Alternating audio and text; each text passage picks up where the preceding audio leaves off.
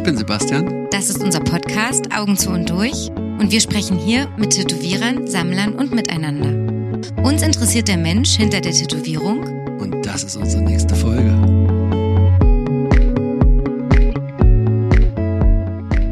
Ich fange jetzt an. Fang an. Ich sitze hier, mit, Intro.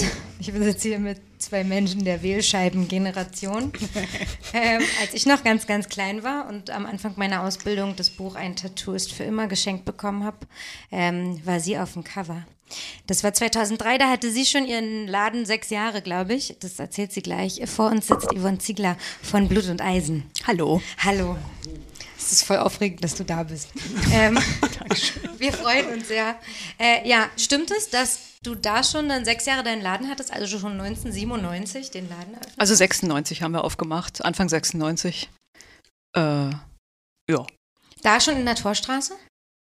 Äh, alte Alte Schönhauser, Schönhauser, genau. Also da die Ecke. genau. Und ihr zu dritt mit oder Na, eigentlich zu zweit mit, äh, dem, mit dem Mar nee, mit Mario Mario, hm? Damals. Ähm, mit dem bin ich von Tata Obscur weggegangen, ähm, weil der sich ein bisschen mit der Chefin gestritten hatte und ähm, Berit. mit Berit, genau. und irgendwie die beiden Grüße. nicht mehr so gut zusammengingen, glaube ich. Und ich bin dann, weil ich zu der Zeit mit Mario zusammen war, bin ich dann ganz brav mitgegangen. Sonst hätte ich mich, glaube ich, nach einem Jahr oder anderthalb Jahren Tätowieren auch nicht so richtig getraut, da äh, einen eigenen Laden aufzumachen. Hm. Aber war ich dann irgendwie, ja, war dann auch gut natürlich, klar. Hatten wir 96 dann den Laden. Eröffnet. An der Top-Adresse. Naja, damals, Damals noch nicht, ne? Äh, Damals war es noch äh, nicht so top. Da war es noch ein alter Konsum, den wir selber ausbauen mussten mit äh, keiner Heizung und kein Wasser. Das haben wir dann, glaube ich, selber reinlegen lassen alles. Krass. Dafür war die Miete auch schön günstig. Erzähle, was war das? Na, irgendwie unter 500 D-Mark oder Okay. so. so eine Riesenbude. Zum Schluss hat es dann fast 3000 gekostet, äh, Euro. Echt? ja, ja, na, weil es so dann, zum Schluss war es ja, Ja, echt so eine Top-Adresse, als wir da irgendwie, äh, wann war das? 2017 rausgegangen sind oder so. Und auch so groß wie ein Konsum? Bitte? Oder wie viel Quadratmeter war das? Richtig groß? Nee, nee, nee, das war ein, nee, ein kleiner Konsum, so. aber äh, es war, glaube ich, nur 45 Quadratmeter oder so. Ihr hattet das so mit Stahltreppen da irgendwie, ne? Genau, wir hatten, weil es so klein war, äh, noch ein Hochdeck reinbauen lassen, damit überhaupt zwei Leute arbeiten konnten und man vorne noch Platz hatte und äh, ja, war eigentlich voll klein. Ja. War der Sven von Anfang an schon der äh, Shop-Guy? Der war auch Shop-Guy ein bisschen, genau. Wir hatten noch einen anderen Shop-Guy. Wir hatten auch viele Shop-Guys immer mal so und so. Aber Sven war immer mal, war ein guter Freund von Mario und war irgendwie immer dabei. Und alle dachten immer, der ist der Chef. Ja, ja, voll. Aber das war auf jeden Fall, also so, ne, aus, jetzt ich als jüngere Generation war das auf jeden Fall krass. Das war Blut und Eisen war schon selber krass, ihr wart alle krass, dann stand da noch Sven Marquardt irgendwie im Shop als Shopguy und man war so, Alter, da kann man ja nicht einfach so reinspazieren. War das Kon doch so? Konnte man aber. Ja, und die Shop-Guys waren auch immer entsprechend unfreundlich, glaube ich. das mit gehört wohl in den 90ern zum guten Ton, ja. Ja, ja, genau. Oder das war so die Türsteher-Mentalität. genau. Aber hat dir damals trotzdem gereicht, oder? Also ich meine, an Kundschaft war ja kein Problem, auch wenn Genau, das war natürlich das Ding. Es gab ja eh nicht viel Läden und es war eher so, dass man wirklich äh, die wogenden Mengen zu Anfang im Zaum halten musste. Und es waren ja wirklich, da haben ja dann wirklich 20, 30 Leute im Laden rumgelungert und auf Piercings gewartet. Ja. Und dann war es schon ganz gut wahrscheinlich, wenn jemand mal alle durchsortiert hat. Ähm, äh, ja, Mit was für, kannst du dich daran erinnern, mit welchen anderen Studios man sich Berlin dann geteilt hatte zu der Zeit? Also wie viele waren das so grob? Na, also ich glaube wirklich 96 waren da nur fünf, sechs andere. Also wie gesagt, es gab ja den Tata Obscur, der eigentlich der einzig coole Laden für mich damals war. Und dann gab es eben so dieses, was gab es in Hengo, gab es ja irgendwie schon immer äh, irgendwie am Mierendorfplatz und Schulzke in Neukölln, der auch ganz sch- schlimmer Laden, glaube ich, war. Da war ich nur einmal drin, super unfreundlich und inkompetent und teuer. Und Tattoo, Tattoo Connection oder so gab's halt. War Die- die haben- da auch schon da? Nee, nee, ja nee, auch die gab's da ganz noch gar nicht. Ja. Hat Weber seine ganzen Läden da schon gehabt? Also, Genau, stimmt, stimmt. In, Fantasy, in einem Weberladen ja, habe ich auch meine Fantasy. allererste Tätowierung bekommen, die, so eine Sonne. Hm, die wo, die habe ich da so hingeschleppt, irgendwie mit äh, 19 äh, irgendwie und habe hab in drei Läden gefragt, wo es am billigsten war. Ganz schlimm, natürlich so, wie man es nicht machen sollte, aber wie es eben so ist, wenn man so gerade aus der Schule raus ist. Und dann äh, habe ich es äh, hab ich's in so einem Tat- Fat- Tat- Fat- wie hieß der nochmal? Fantasy-Tattoo oder so. Ja. Da habe ich es dann machen lassen. Und das Niedliche war, die haben dann auch schön meine Zeichnung, die ich extra angefertigt hatte für mich, äh, behalten und in ihr Flashbook gemacht. Und ich bin dann irgendwie, als ich nochmal so ein halbes Jahr später zum Nachstechen kam, habe ich dann so gelangweilt durchgeblättert und habe dann so meine Zeichnung bei denen im Flashbuch gefunden. Habe ich aber natürlich nicht getraut zu sagen, das hatte ich jetzt eigentlich nur für Copyright. mich gemacht, aber da war ich natürlich viel zu schüchtern. Habe ich, habe ich, noch 40 hab ich ne, ja, Sonne, ne? ich habe aber die mittlerweile auch dann noch mal ein bisschen überarbeiten lassen. Die, ah, Welche Stelle hast du da gewählt damals? Bitte? Ne, ich hatte hier, also Ach, das war gleich das, das, erste. Und die war etwas kleiner und runder in der mhm. Mitte von, was weiß ich, nicht Solarplexus, aber Brustbein. Mhm. Und ich habe sie dann später noch mal ein bisschen eckiger und größer machen lassen. Die waren mich tatsächlich nicht in der Mitte. also okay. schön auch noch seitwärts reingedönert. Ja, ja, ja, ja genau. Aber ich fand sie super. Also damals wäre mir das gar nicht aufgefallen. Weil du gerade Schule schon gesagt hast, du bist hm. aus der Schule gekommen hm. und hast äh, studiert. Ja, also ich, genau, ich war mit 18 Schule fertig und war dann ganz froh. Ich habe in der HDK so eine Bewerbung äh, mich beworben als Industriedesigner. Fand ich irgendwie einen ganz praktischen, coolen Job und war so glücklich, dass sie mich genommen haben, mhm. weil das so voll das krasse Auswahlverfahren war. Und dann war ich extrem gepleased, dass sie mich da angenommen haben und habe dann erstmal so zwei, drei Jahre studiert und habe aber nicht fertig studiert, weil dann das Tätowieren dazwischen kam. Wieso, äh, also wodurch kam das Tätowieren dann? Na, in der Freizeit hat mich Tätowieren natürlich schon angezeckt und Freunde waren tätowiert und ich wollte auch tätowiert werden, bis ich dann irgendwie gerade mal ein bisschen Geld hatte und, und dann habe ich es dann irgendwann gemacht mit 19 halt. Das war die Sonne? Das war diese Sonne, Sonderangebot, wo es am günstigsten war. Und, was, ähm, was heißt denn günstig eigentlich? Ich glaube, die hat 150 Mark gekostet. Mhm. Ja, also die anderen wollten 200 und 250, das ging ja irgendwie gar nicht in meinem Budget und dann musste natürlich das schnell passieren. Und dann hatte ich diese Sonne und dann habe ich den Typen auch gleich gefragt, äh, ich weiß gar nicht, wer mich, ob das, nee, ich glaube, das war nicht Herr Weber selber, sondern irgendjemand anders, ob ich da nicht vielleicht doch auch irgendwie so ein bisschen lernen könnte und das ging dann aber nicht. Weil mir wurde, die Auskunft war, äh, man wird halt nur Tätowierer, wenn man auch Rocker ist. Ach so, war gleich. Und als Frau schon gar nicht. Ja. Irgendwie so. Das Echt? war dann so die Antwort wirklich auf meinen, oh ja, das würde mich ja schon sehr interessieren und äh, was könnte man denn da machen und so. Und nee, also war gleich komplette Absage. Mhm. Das muss ja dann so 93 gewesen sein oder so. Konntest du zeichnen? Weil wenn du dich beworben hast, wahrscheinlich. Na klar. Ja, ja, also ich glaube, zeichnen konnte ich ganz gut, genau. Und wie gesagt, für dieses Industriedesignstudium, da musste, musste man auch man. einiges äh, hinlegen, ja. Also nicht nur technisch, sondern auch so. Ja. Wie ging es dann weiter nach der Sonne, dass du dann Genau, dann habe ich äh, dann habe ich ein bisschen studiert und dann habe ich irgendwie in meiner Freizeit, ach so genau, und dann habe ich von noch so ein bisschen anderem Geld, was ich hatte, mir dann irgendwie neben irgendwelchem Airbrush Scheiß irgendwie auch mal aus der Tattoo-Zeitung, der amerikanischen, irgendwie so Versand rausgesucht in Holland. Mhm. Die haben einem dann auch irgendwas zugeschickt, auch wenn man keinen richtigen Gewerbeschein, Gewerbeschein hatte, ja. genau. Und Frau war. Ja, ja, genau. Und da habe ich dann, ich glaube, angerufen und richtig so Banküberweisung und dann irgendwann vier Wochen später kam dann so ein Päckchen mit so Zeug drin, was man sich dann so baukastenmäßig so, okay, wie hat der Typ das auf mir gemacht? Also irgendwie ja so zusammengebaut halt und sich versucht was zu denken und dann so, mh, mm, noch, glaube ich, so mit Schweinebauch geholt äh, vom Fleischer nebenan, den es dann damals noch gab. Ja. Und äh, da blöde rumgemacht und dann irgendwie so uninspiriert ohne Farbe auf sich selber rumgekratzt und irgendwann dann so waren aber auch schon zehn Freunde, die gesagt haben, ey, kannst du gleich bei mir machen. Mhm. Und dann habe ich wirklich irgendwie, ja, so nachmittags halt irgendwelche Freunde da mal beglückt. Mit was für Sachen dann erstmal zu Na, auch Zeit? so kleinen die hatten dann irgendein ganz beschissenes Sternchen und ich habe dann so ein mittelbeschissenes Sönnchen drüber gemacht oder so. Also irgendwie sowas. Also es war halt alles viel zu, ich, ich war halt sehr vorsichtig und sehr mädchenhaft und es war halt alles im Grunde, ich habe dann auch mal Angst gehabt, dass ich den Leuten zu weh tue und ob das denn jetzt richtig ist und mhm. zu tief und äh, hat ja einem ja keiner erzählt, ne? Mhm. Und dann waren das eigentlich alles so sehr präzise Tätowierungen, aber in hellgrau. so. Also wunderschön, aber, aber leider nach dem Abheilen sehr, sehr hell. Naja, sie waren drin, aber sie waren so halb Bio-Tattoo, ne? So zu Anfang. Okay. Und dann, und dann habe ich halt irgendwie, dann war ich öfter mal in diesem Tattoo Obscur Laden, auch wegen Piercings und überhaupt so rumgucken. Und da habe ich den Mario kennengelernt, der Piercings gemacht hat. Und äh, Berit war aber auch sehr freundlich und ähm, da durfte ich dann auch irgendwie rumhängen und Kaffee kochen und mal so abhängen. Und da ich ja Mario dann auch irgendwie sowieso näher kannte, durfte ich da überhaupt sein. Mhm. Und dann habe ich da auch durch einfach durch Zugucken und ja, habe ich da natürlich ein paar Sachen mitgekriegt, die mir noch so als Information gefehlt haben. Da hast du aber auch noch studiert. Da habe ich noch studiert, dann habe ich eben Mario ein bisschen tätowiert, so ausgemalt und gedacht, okay, kannst du noch ein bisschen mehr zulangen, ich sehe schon. Mhm. Und dann ging das auch irgendwie, dann wurden die Tätowierungen so halbwegs auch so Tätowierungen, wie sie sein sollten irgendwie. Mhm. Obwohl mir jetzt nie wirklich jemand gesagt hat, okay, pass auf, so geht das, sondern aber klar, wenn man beim Tätowieren zugucken kann, wirklich, dann das hilft ja schon voll. Mhm. Weil da gab es ja kein Internet, wo man hätte gucken ja, können. Ja, genau.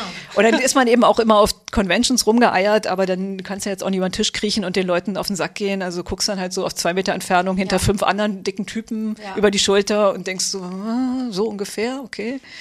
Also ja. in dem Laden hat dir da auch jetzt nicht dauernd jemand über die Schulter geguckt und gesagt, mach mal. Nee, gar nicht. Die haben alle jeder hat tätowiert und jeder hat sein Ding gemacht. Und wenn man jetzt eine explizite Frage hat, vielleicht gab es da eine Antwort, ja. Vielleicht. Wenn es gut lief. So hätte ich jetzt gedacht, dass, Berit, dass du Berit fragen konntest. Konnte ich eigentlich auch, aber ich meine, die hat auch selber nicht so lange tätowiert mhm. und die hat auch, glaube ich, immer so eher den Standpunkt gehabt, naja, musst du probieren, ne? Ja. Guckst du mal. Mhm. Ja, Magnum-Nadeln habe ich auch schon mal von gehört, voll verrücktes Konzept. Mhm. Aber weiß ich nicht. Ich glaube, die sind krass. ja, so, hm, okay. Und die Entscheidung, dann irgendwie das Studium aufzugeben fürs Tätowieren, die kam dann schon in der Zeit? Ja, das war natürlich eigentlich in dem Moment, wo er gesagt hat, machen wir jetzt den Laden, ja, dann war natürlich klar, okay, wenn man den Laden macht, muss man eigentlich auch jeden Tag dann da sein und voll Einsatz und so. Und dann, ich glaube, da habe ich, ich weiß es gar nicht mehr genau, aber irgendwie da habe ich dann beschlossen, okay, Vordiplom, schöne, gute Sache, aber dann reicht es jetzt auch. Weil es hätte noch mal anderthalb Stunden, sich, äh, anderthalb Jahre sich hingezogen. Und dann ja, es wäre zu lang gewesen. Mhm. Aber man hätte natürlich eigentlich gerne für Mutti was gehabt, äh, ne? So, so ein Jodeldiplom, was, was, man, was, was man vorzeigen ja. kann. Aber ähm, meine Mutter war dann auch fein oder meine Eltern waren auch fein damit. Hauptsache, man liegt den Eltern nicht auf der Tasche und Geld wurde verdient und dann war es auch gut. Also Gott sei Dank habe ich jetzt nicht so einen Akademikerhaushalt gehabt, wo die Eltern total ausgeflippt Bestanden sind. haben da drauf, oder? Dass der Doktortitel noch gemacht werden muss. Ja. Also Hauptsache war immer, das Geld muss ran und äh, solange ich kein Geld koste, ist alles cool. Ja. ja. Und dann selbst tätowieren war okay. Gab es nie irgendwelche. Naja, also meine Eltern waren beide, also mein Vater war Jahrgang 33, meine Mutter ist Jahrgang 40. Die sind schon, für die war Tätowieren schon was ganz Finsteres. Ja, ja, deswegen. Aber irgendwie haben sie mich dann doch irgendwie auch gelassen. Also äh, tatsächlich bei uns in der Familie war es eher wichtiger, dass Geld verdient wurde. Ja. Also irgendwie war Geld immer so ein bisschen knapper uns in der Familie und wenn das Kind damit Geld verdient, äh, dann war immer so ein Spruch, na, du kannst ja später immer noch Hautärztin werden oder, äh, oder Schauspielerin oder weiß der Kuckuck. Und so ein Scheiß. Man, also ja, kannst ja jetzt mal zehn Jahre machen oder fünf, äh, bist ja noch jung. So. Ja, genau. Äh, Flausen im Kopf. War das viel Geld damals? Also leicht, stimmt, oder? Jein. Also wir, ich habe halt tätowiert wie eine Dove, von ja. morgens bis abends bis nachts bis übers Wochenende. Äh, also, aber tatsächlich hat man natürlich wahnsinnig wenig Geld von den Leuten genommen, weil ich weiß nicht. Ich weiß gar nicht. Erstmal, weil Berlin damals wirklich noch billig war und eh Sachen nicht so viel gekostet haben. Und ich glaube, ich mal wieder typisch Frau und aber auch Anfänger mich selber sehr schlecht eingeschätzt habe von meiner Leistung und mich nie getraut hätte, große Preise auszurufen, mhm. sondern gedacht hätte, na ja, kannst ja jetzt auch nicht viel nehmen. Und selbst wenn das Ergebnis gut ist, aber es hat ja auch so lange gedauert. So, also eigentlich hat man den Leuten fast draufgezahlt, dass man durfte. Ne? Also ja. ich glaube, ich weiß nicht, was ich dafür absurde. Ich habe da, glaube ich, Leute Tage und Nächte lang da tätowiert für 150 Mark und so. Also ja, wenn man dann auch selber sagt, oh, es hat viel zu lang gedauert und es hätte ja noch besser oder hm, vielleicht ist die Farbe ein bisschen rausgegangen, mhm. dann muss ich ja fast noch was zurückbezahlen. Ja. Also es war wie gesagt, weil man viel tätowiert hat, kam schon Geld rein, aber es war eigentlich wahnsinnig wenig mhm. äh, für, für, was man da gemacht hat. Aber dann aber hast das war auch okay. In einem, in einem Laden vor deinem eigenen richtig konstant mehrere Jahre gearbeitet. Nee, also nur in dem Tata Obscur vielleicht ein halbes, dreiviertel Jahr, so ein bisschen mhm. halt, ja, genau. Und dann haben wir gleich den Laden aufgemacht, genau. Würde, sagst du heute Leuten, die so nach zwei Jahren Laden eröffnen, macht das nicht? Nö. Nö. Mich fragt aber auch keiner. Nein, aber es ist oft so, oft, ich meine, du hast kein Instagram, vielleicht weißt du es nicht, aber es wird ja oft jetzt so Jüngeren, den New Kids vorgeworfen, wie kann man nach drei Jahren schon einen Laden aufmachen? Man kann doch gar nichts, man muss doch erstmal richtig hart durch die härteste Schule der Welt gehen, bevor man das darf. Ja. Ich bin eh kein Freund von Grundsätzen. Also ich finde, es muss jeder machen, wie es kommt und ich finde, es gibt keine Regel, aber nö, ich habe da keine Anweisungen zu geben.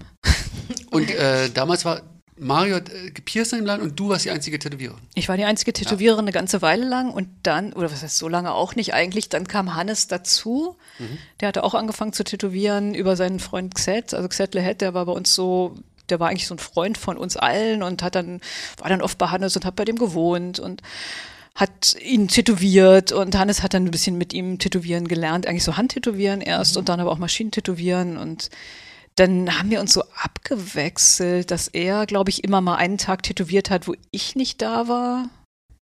Äh, irgendwie so. Also, weil es gab halt immer nur diesen ganz wenigen Platz so. Und dann mhm. hat er, glaube ich, einen Tag die Woche angefangen, an so einem Tag zu tätowieren, wenn ich nicht da bin. Und dann wurde es aber irgendwie mehr. Und dann haben wir irgendwann auch so einen zweiten Raum dazu gekriegt, wo Hannes dann jeden Tag tätowieren konnte. Aber wann das jetzt ganz genau war, nach ein, zwei, drei Jahren irgendwann. Mhm. Und dann waren es praktisch Hannes und ich. Und dann hat sich das so ein bisschen eingeschossen, dass Hannes eigentlich mehr die schwarzen Sachen irgendwann gemacht hat weil Hannes hat überhaupt nicht auf so Farb und, und so bildhafte Sachen gestanden und und ich habe halt alles andere gemacht, weil ich war immer sehr flexibel und ich finde es eigentlich auch bis heute immer noch spannend, mal Sachen zu machen, die aus der Komfortzone rausgehen. Ist immer so eine Gratwanderung. Manchmal denkt man so, oh, hätte ich vielleicht nicht machen sollen, hätte ich vielleicht mhm. lieber sagen sollen, nicht. Und dann gibt es aber auch immer so Sachen, wo man denkt, ah krass, das ist jetzt eigentlich relativ cool geworden, das könnte ich eigentlich öfter mal machen. So. Mhm. Aber ja, mal so, mal so. bist du ja schon für Blackwork, ne? Irgendwie geworden. War gewesen, ja. Also, ja. aber wie gesagt, ich habe in den letzten Jahren eigentlich nicht viel gemacht. Aber dafür sind eben viele Blackwork-Leute zu mir gekommen, mhm. die es eben wahrscheinlich cool, also cool fanden. Und ähm, ich, wir haben viel Blackwork im Laden. Und ich mache es eigentlich jetzt auch immer mal wieder gerne, aber ja, in meinem Rahmen halt. Mhm. Ähm, ist es zu überinterpretiert, wenn man sagt, dass dein Studium ja auch irgendwie schon so ein bisschen ähm, so bei Gerd ist es auch so ein bisschen schon so klingt wie das, was du im Blackwork dann gemacht hast, also hm. schwarze Flächen, viele, äh, viel Grafik sozusagen, oder ist das, oder wie kam es, dass es dieser Stil erstmal dann wurde am Anfang? So die Prägung. Hm. Ja.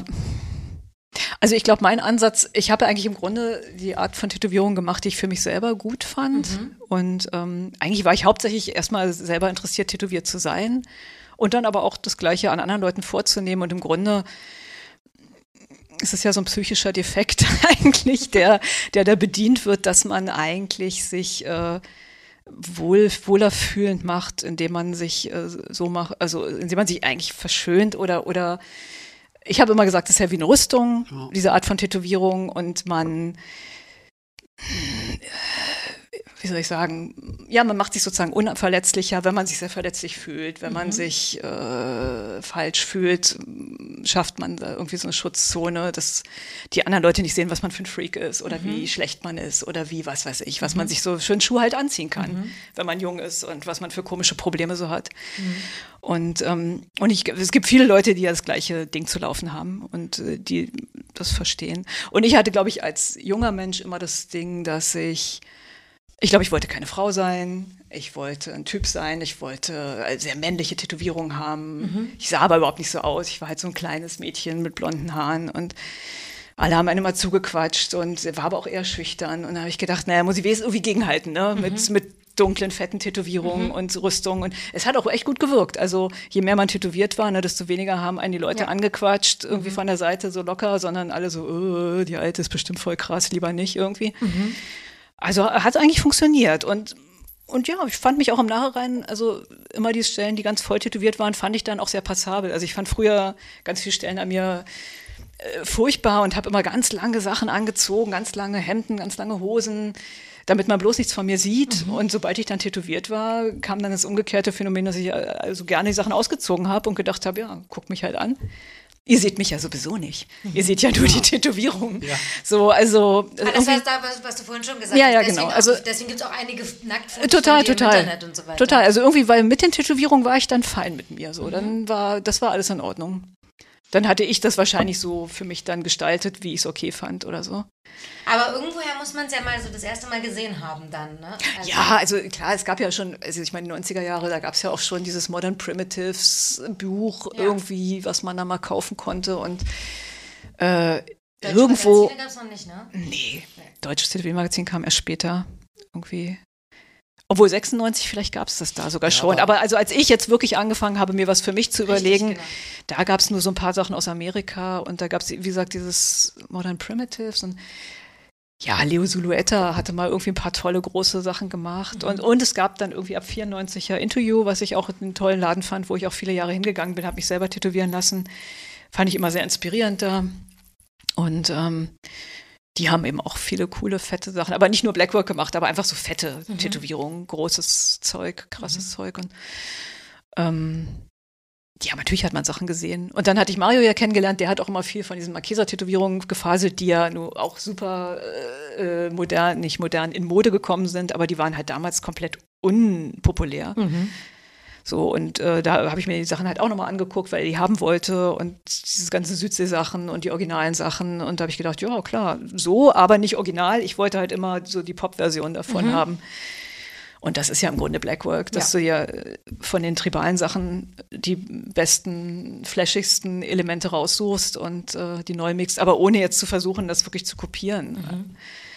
Das klingt relativ frei. Also da gab es nicht, ich imitiere den Künstler, ja. sondern ich experimentiere rum mit diesen Genau, also meine Mission war eher eigentlich sehr effektvolle Tätowierungen zu machen, nicht und eben nicht motivgebundene. Ja obwohl ich Bilder ja gut finde oder so, aber ich wollte eigentlich, ich wollte natürlich, wie alle jungen Leute, ich wollte was Krasses machen, was anderes machen ähm, und aber eben immer so körpergestaltend was mhm. machen und eben möglichst weg von den Sticker-Sachen, die ich dann hauptsächlich gesehen hatte, sondern zu eben was anderem, zu einer körperteilverändernden Sache oder eben sogar körperverändernden Sache. Also die ersten Zeichnungen, die ich für mich selber gemacht habe, waren wirklich, ich habe mich aufgemalt und erstmal so über den ganzen Körper so Linien gemalt, mhm. weil sowas gab es ja eigentlich nicht. Also das Coolste war dann mal so ein ganzer Oberschenkel oder so, aber ich wollte dann gleich so die zweite Tätowierung, die ich nach dieser Sonne hatte, die fing auch irgendwie am Fußknöchel an und ging dann so die Beine hoch hier oben über die Rippen und hinten, also eigentlich vom Fuß äh, auf den Körper rauf und so gab es eigentlich so nicht viel, glaube ich. Also nicht, dass ich es gesehen hätte. Mhm. Und das war, glaube ich, eigentlich die neue Idee, die, wir, die ich dann damals hatte. Irgendwie. Also bestimmt hatten die vielleicht parallel zu mir dann auch andere Leute, aber ja. das war wahrscheinlich die, ja, die kleine Neuerung, die da noch so mit reinkam. Mhm. Aber halt parallel, ne? Also nicht, dass du da irgendwie geguckt hättest irgendwie, sondern da scheinen viele parallel ihr eigenes Süppchen gekocht zu haben und dann irgendwie zusammen. Aus oder, sich heraus dann aber trotzdem. Ja. Ja. Und Interview, waren die schon richtig satt da im Business? Also konnte man nee, da, ja, oder so haben die auch rumexperimentiert? Also ich weiß, ich bin 94 noch mit einem anderen Freund auf diese Dunstable Convention gegangen. Die war ja damals cool. Da gab es ja keine London Convention, da gab es ja nur Dunstable. Mhm. Ich weiß nicht warum, weil es in London verboten war oder mhm. zu teuer war. Ich weiß nicht. Und da waren die irgendwie schon sehr cool und sonst waren da sehr viele klassische englische Tätowierungen, halt, die man so kennt, so farbig und ja, und ne, also, also schon auch toll, aber eben jetzt nichts, was mich so wahnsinnig geflasht hätte irgendwie. Ja. Und ähm, die waren, ja, die sind aber schnell groß, super groß geworden. Also ich glaube, 93 haben die aufgemacht, 94 habe ich die auf der Convention gesehen. Und da haben die schon coole Sachen gemacht. Und ich glaube, das erste Mal habe ich mich selber da auch so 97 tätowieren lassen als ich dann schon ein bisschen Geld mit meinen eigenen Tätowierungen verdient hatte, oh. bin ich dahin und habe mich von Curly äh, tätowieren lassen, die Unter, nee, nicht die Unterarme, erstmal die Oberarme. Mhm. mit was später eigenentworfenem oder schon? Im Grunde ja, ich habe dann einen schönen Brief geschrieben mit einer kleinen Skizze und habe die dann so hingeschickt und angerufen und so und dann ja ging das so irgendwie. Äh, ja und ich, genau, ich habe das aufgemalt und er hat es aber auch gleich verstanden und hat es dann so freihand dann so aufgemalt halt, klar. Ich überlege die ganze Zeit, ob die Ohrringe klappern im Achso, Entschuldigung, soll ich die mal rausmachen? Wenn du kannst. Ja, klar, Entschuldigung. Nur zur Sicherheit. Ja, ja, Falls es geklappert hat. Das, das, waren meine das Ohrringe. Waren, das waren Ohrringe. Okay. Und äh, dass man da einen Brief schreibt, war jetzt schon gang und gäbe. Ich wollte jetzt sagen, ja, einen postalischen Brief geschrieben. Ja, ja, einen richtigen schönen Brief. Na, E-Mails ich weiß, ich habe mich mal nach E-Mails erkundigt, als ich noch an der HDK war und dann waren die so, ah, E-Mails, ah, da musst du mal an die Technische Hochschule gehen, die sowas haben wir hier nicht. Also ich weiß, in meinem Stuhl, zu meiner Studiumzeit war E-Mails noch was ganz Verrücktes, das konnte man nur, ja, an der von Spezialisten an der TU machen. Also an der HDK gab es noch keine E-Mails. äh, da hätte ich mich dann mal informieren können über E-Mails. Ja. Von Fachmännern. Ja von Fachleuten.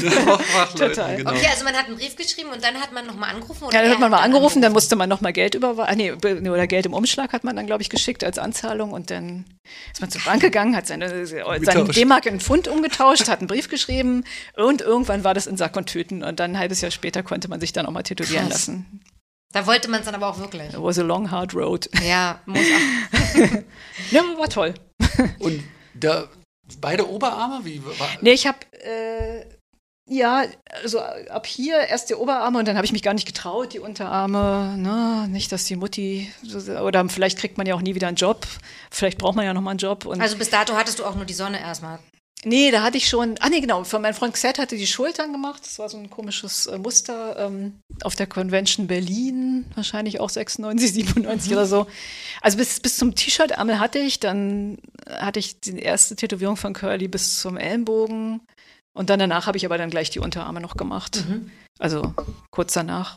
Also dann irgendwie waren die Arme dann doch recht schnell voll. Mhm. Und das war richtig satte Sitzung. Also der wird ja auch eine Weile gebraucht haben. Ja, total. Also ich weiß, die Unterarme waren zwei ganze Tage hintereinander. Einen Tag den einen Unterarm, den nächsten Tag den anderen Unterarm. Und danach hatte ich auf jeden Fall auch erstmal Fieber und äh, lag da nieder, aber war sehr zufrieden. Nee, ich lag nicht da nieder. Ich glaube, ich bin mit so total geschwollenen Unterarmen und total fiebertrunken noch im Flugzeug glücklich durch die Gegend gehüpft. Ja. Aber wir haben es an zwei Tagen gemacht und das war schon irgendwie harter Tobak. Zumal damals war es ja auch so, dass ich dann noch gesagt habe, äh, kannst du vielleicht eine Folie rummachen? Und er so, echt jetzt? War total uncool, dass man seine Tätowierung einpackt. Also so zwei komplett Zehn schwarze Arme, die, die wirklich abgeblutet haben wie nichts Gutes. War aber nicht so angesagt, dass man da noch eine Frischhaltefolie rummacht. Also geschweige denn jetzt noch was anderes. Wir sprechen jetzt nicht von irgendwelchen Drylock-Pads oder so. Wir sprechen einfach nur von der Frischhaltefolie oder, oder irgendein Tuch. Nee, eigentlich wollte er es nicht so richtig rummachen. Er hat mir dann freigestellt, dass ich mir das ja selber rummachen kann. Aber sowas Uncooles wie eine Folie wollte er eigentlich nicht so richtig. Um, um uncool. Also es war ein bisschen uncool, weil so um Tätowierungen muss man ja eigentlich also nichts kein Pflege, kein besonderer Pflegeskill, nichts rumzumachen, sondern. Es war einfach Style. dreckiger Motorradwahnsinn sah ja. halt anders aus. Also ja. eigentlich musste man abtropfen lassen, aber ich meine, also die waren wirklich.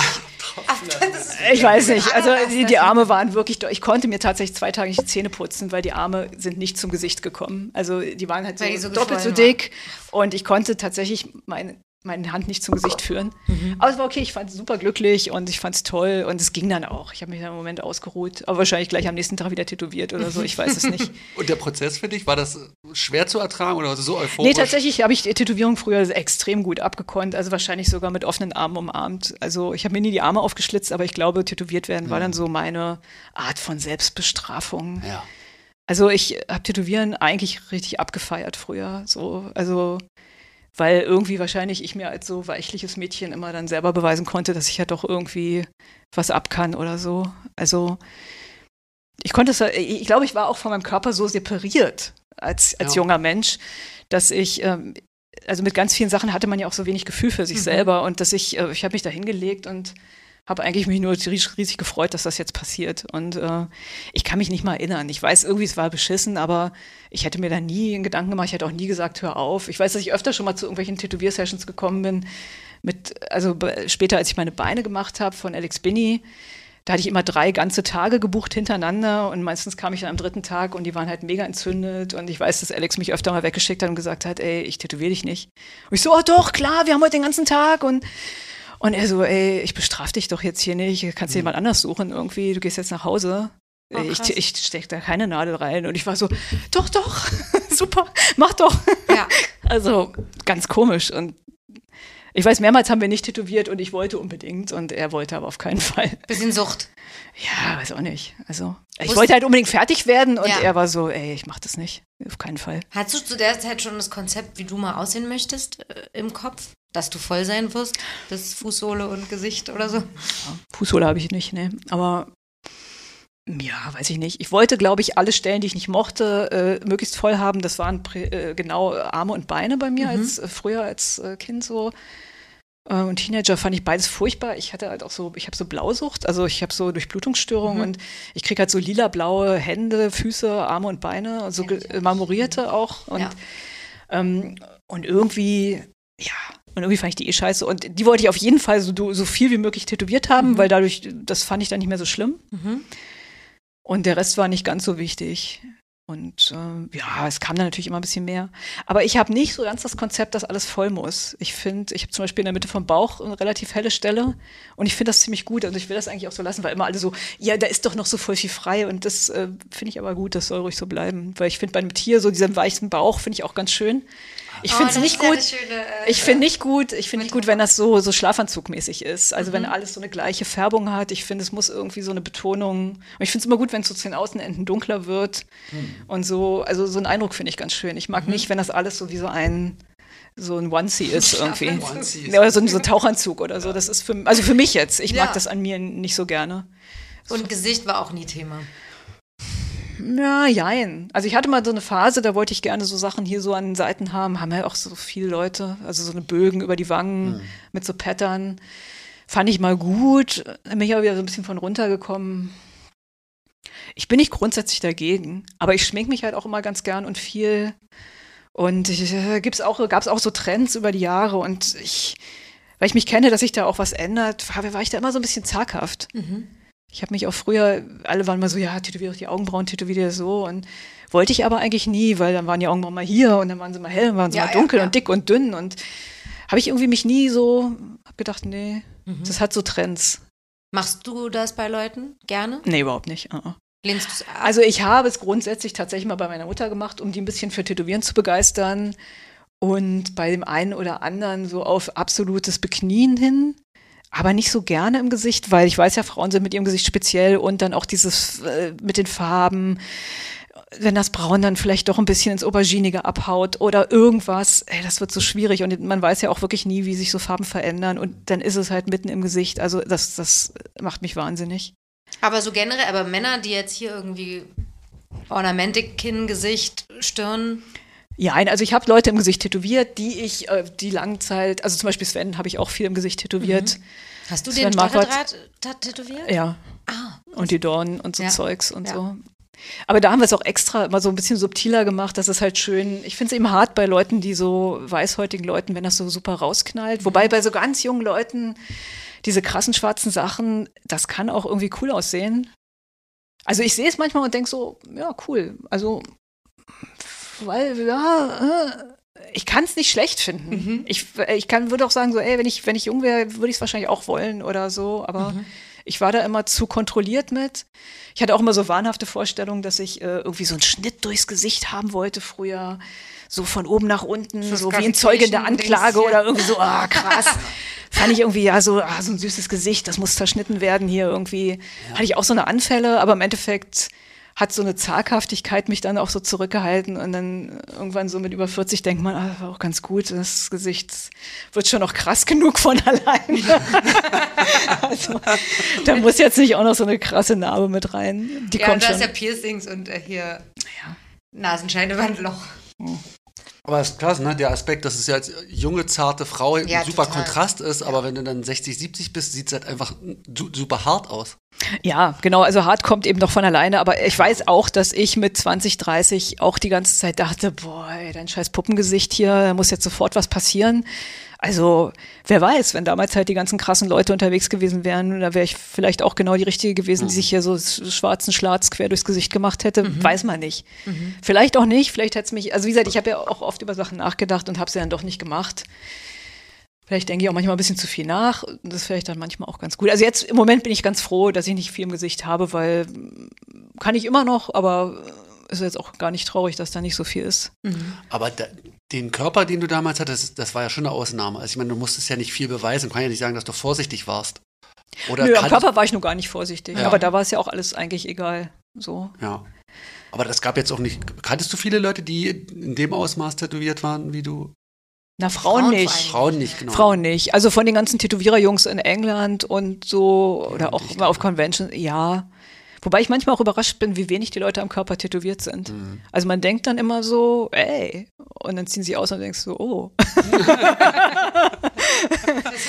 Also außer bei uns im Laden, da sind die Leute doch mittlerweile alle ganz gut durchsortiert. Das Ja. wird dir öfters mal gezeigt, wie ich Ja. gesehen habe. Ja. Was gesagt? Es gibt öfters mal Gruppenfotos, wo alle mal Achso, ihre. wo alle Mhm. runterlassen. Nein, ich meine auch, wir haben jetzt wirklich viele Kunden, die wirklich echt konsequent bis, also da bin ich ja schwach tätowiert gegen, also wirklich bis, die dann auch wirklich die letzte Ecke austätowiert haben wollen, wo ich dann eben manchmal nicht so mitgehe, weil ich denke, ja, so ein bisschen Luft braucht meine Tätowierung auch zum Atmen. Ja, Kontrast auch, ne? Genau. Ja, ist das irgendwie, kannst du das sagen, dass es in den letzten Jahren irgendwie mehr geworden ist? Oder weißt du, ab wann das zugenommen hat? Schwer. Du meinst von der Krassheit der Leute? Ja, genau, dass, Leute, also dass viele Leute Ganzkörpertätowierungen haben.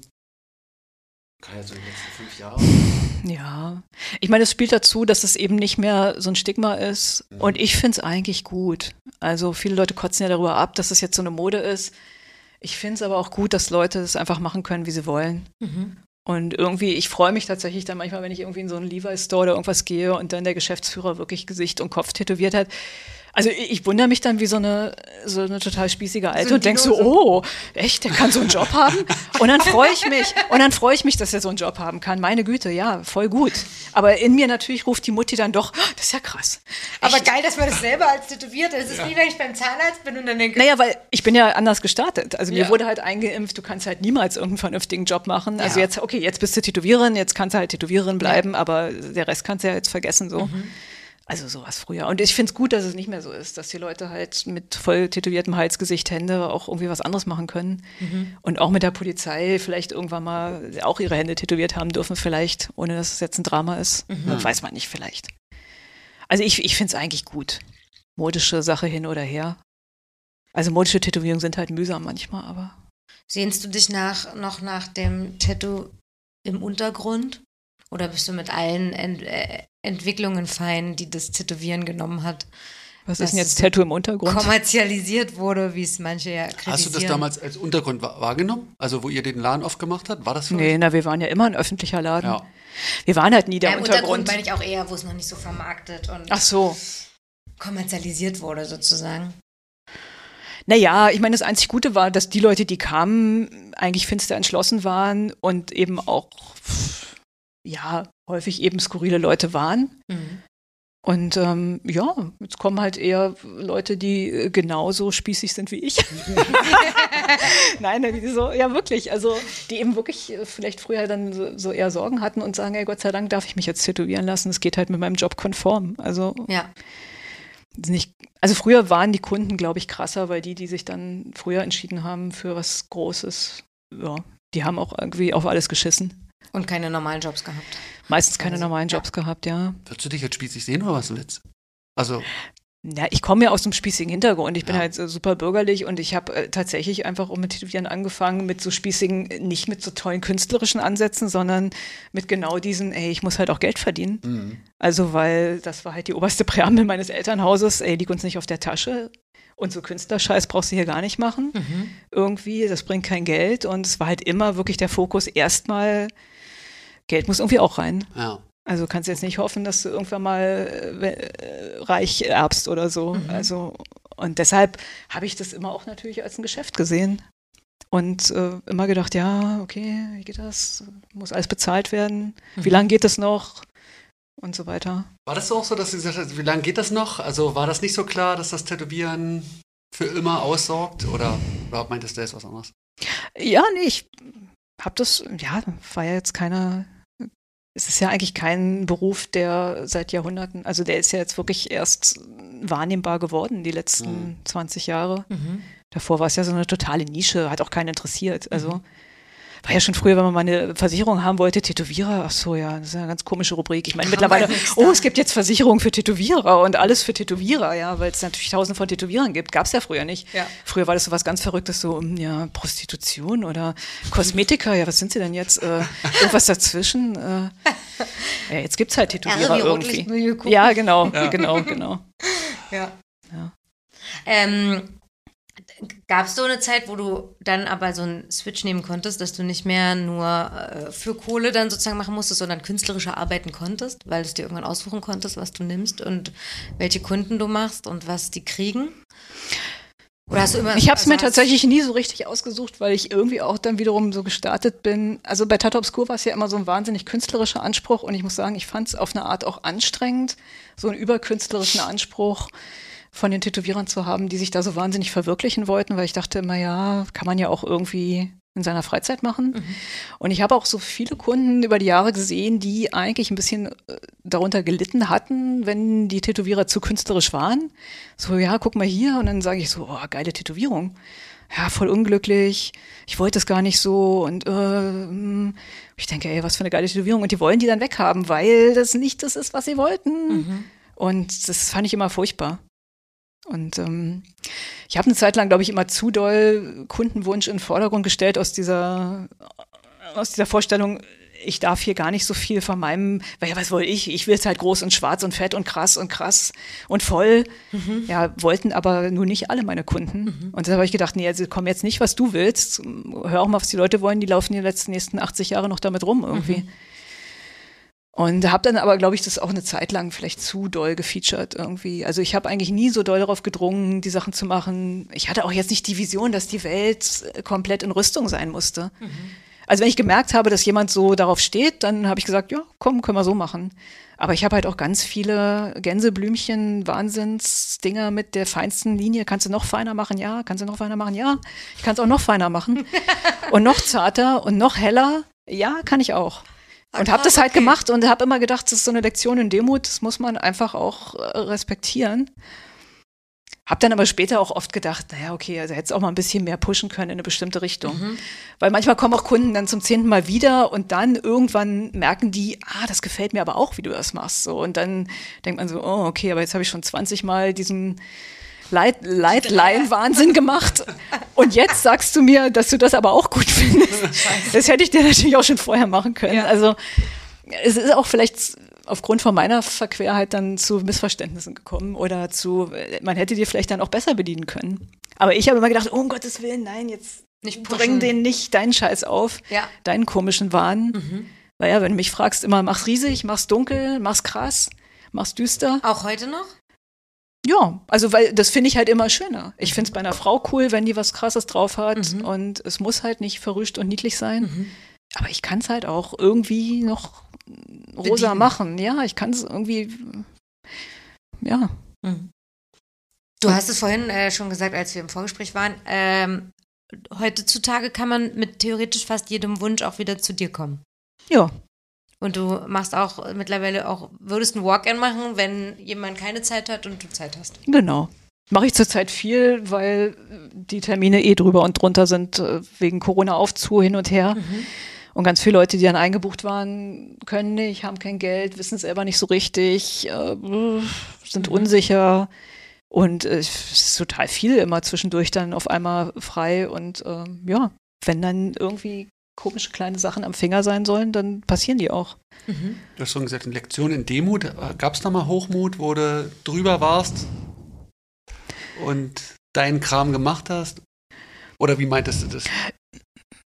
Ja, naja, na klar, es gab so eine Zeit, wo, wir, wo ich schon viele große Sachen gemacht habe und dann auch immer gedacht habe, oh, ey, nee, irgendwie jetzt hier so neue Kunden, wo man sich erstmal eingrooven muss, keinen Bock oder ähm, ja, ja, bestimmt gibt's immer so eine Hybris zwischendurch, dass man denkt, nee, brauche ich nicht, will ich nicht irgendwie. Und dann, ich finde es aber eigentlich ganz gut, dass man sich ab und zu mal daran erinnert, dass es nicht schaden kann, wenn man, wenn man auch einfach mal seine, wie sagt man, seine Pflicht macht oder seine Kür. Nee, was ist es denn? Je nachdem. Ja. Bist du Künstler oder Handwerker? Äh, also ein großer Teil Hand, also Kunsthandwerker bin ich. Also eigentlich, ich bin ja nach wie vor sehr oft den Wunsch meiner Kunden doch angewiesen. Also ich habe wirklich nichts, wo ich denke, das muss ich jetzt auf der Person machen. Was ich am liebsten habe, ist, wenn man sich schon ein bisschen kennt und die Leute stellen sich hin, ich gucke sie mir an und sie sagen, geben mir so ungefähr so eine Mutsache, was sie gerne mögen, ob sie da jetzt über das, was sie haben, noch was drüber wollen oder dazu wollen oder so. Mhm. Und dann sage ich was dazu und wenn ich merke, das läuft, dann kann ich da auch mehr zu geben. Aber mhm. dass ich jetzt hier irgendwas im Regal habe, was unbedingt drauf muss, das ist irgendwie nicht bei mir. Mhm. War aber auch noch nie. War noch nie. Ja. Flashs gibt es bei dir gar nicht, ne? Nee, nicht so richtig. So Wanna-Dos oder so Sachen, die du gerne machen willst, veröffentlichst und dann kann man sich die aussuchen oder sowas. Nee, nee gar nicht. Wie kriegt man Kunden ohne Instagram heutzutage? Also nicht, dass ich das glaube, dass es nicht geht, sondern aber es, es denken ja viele, dass sie davon so abhängig sind, dass es nicht ohne geht. Ich glaube, das ist ein gutes Tool, aber also ich habe für mich selber kein Instagram, nur für den Laden und ähm, und trotzdem wird das natürlich benutzt im Grunde. Aber wir haben halt auch so eine klassische Homepage, mhm. wo man so Arbeiten drauf hat, wobei das, glaube ich, irgendwie alle fünf Jahre mal neue Arbeit da drauf kommt, ist nicht so ganz aktuell. Aber in meinem Fall ist es egal. Ich bin jetzt nicht jemand, der sich so rasend schnell entwickelt, äh, dass man jetzt sagt, nee, ach, das mache ich ja nur gar nicht mehr. also da sind halt Sachen drauf, die irgendwie mal nett sind. Und mhm. damit die Leute den Eindruck haben, weiß ich nicht, was ich ganz gerne mache. Mhm.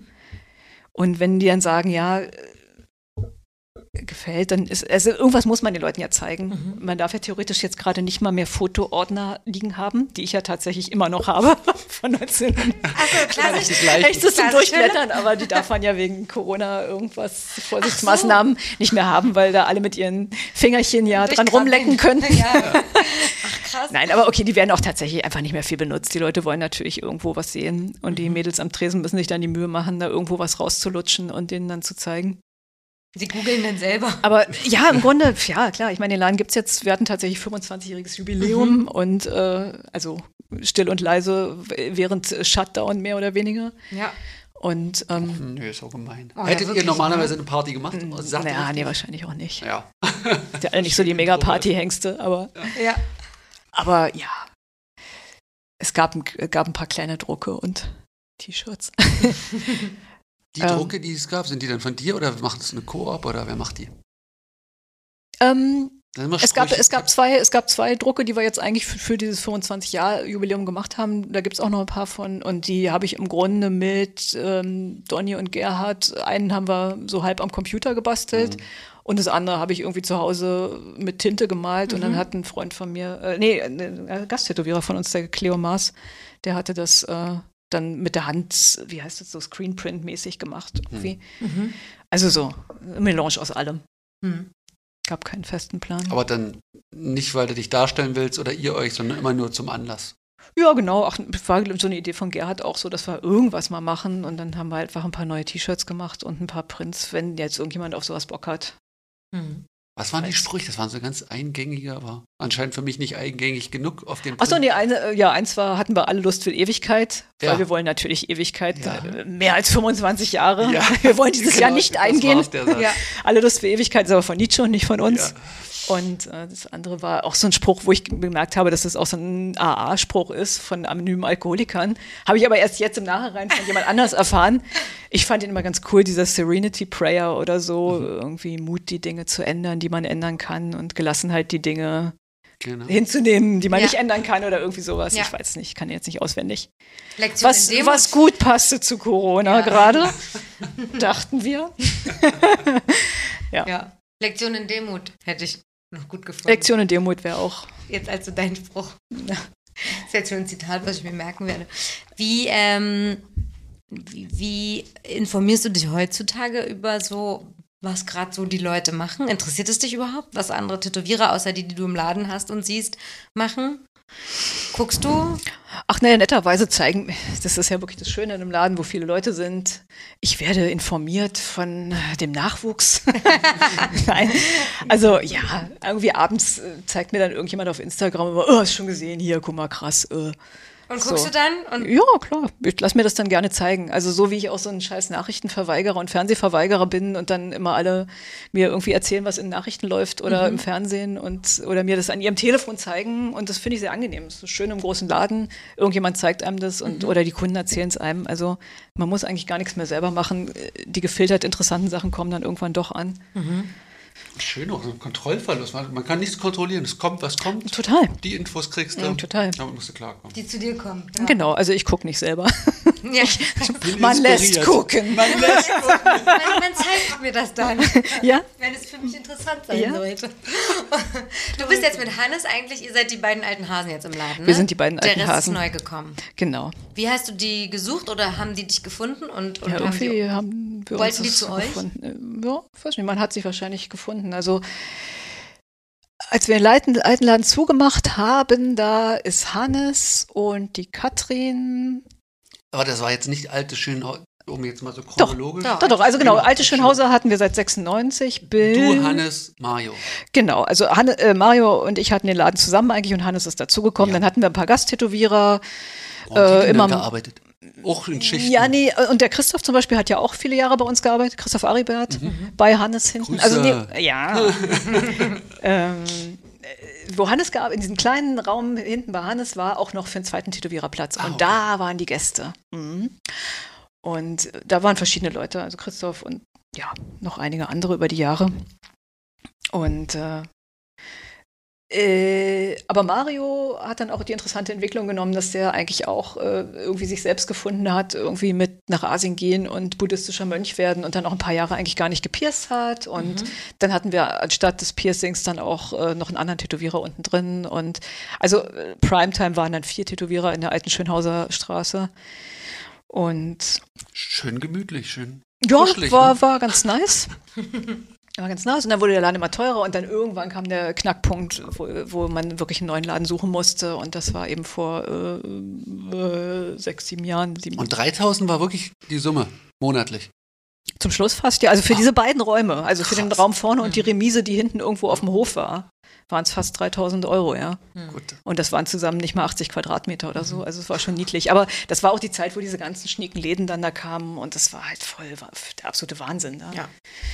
Und dann sind wir halt eben in Prenzlauer Berg gezogen und äh, haben dann kein Piercing mehr gehabt, haben nur Tätowierer gehabt und äh, ich glaube, wir waren nur Hannes, Katrin, ich und Ivan und der Marcio, der ist dann später aber auch weggegangen, hat seinen eigenen Laden gemacht.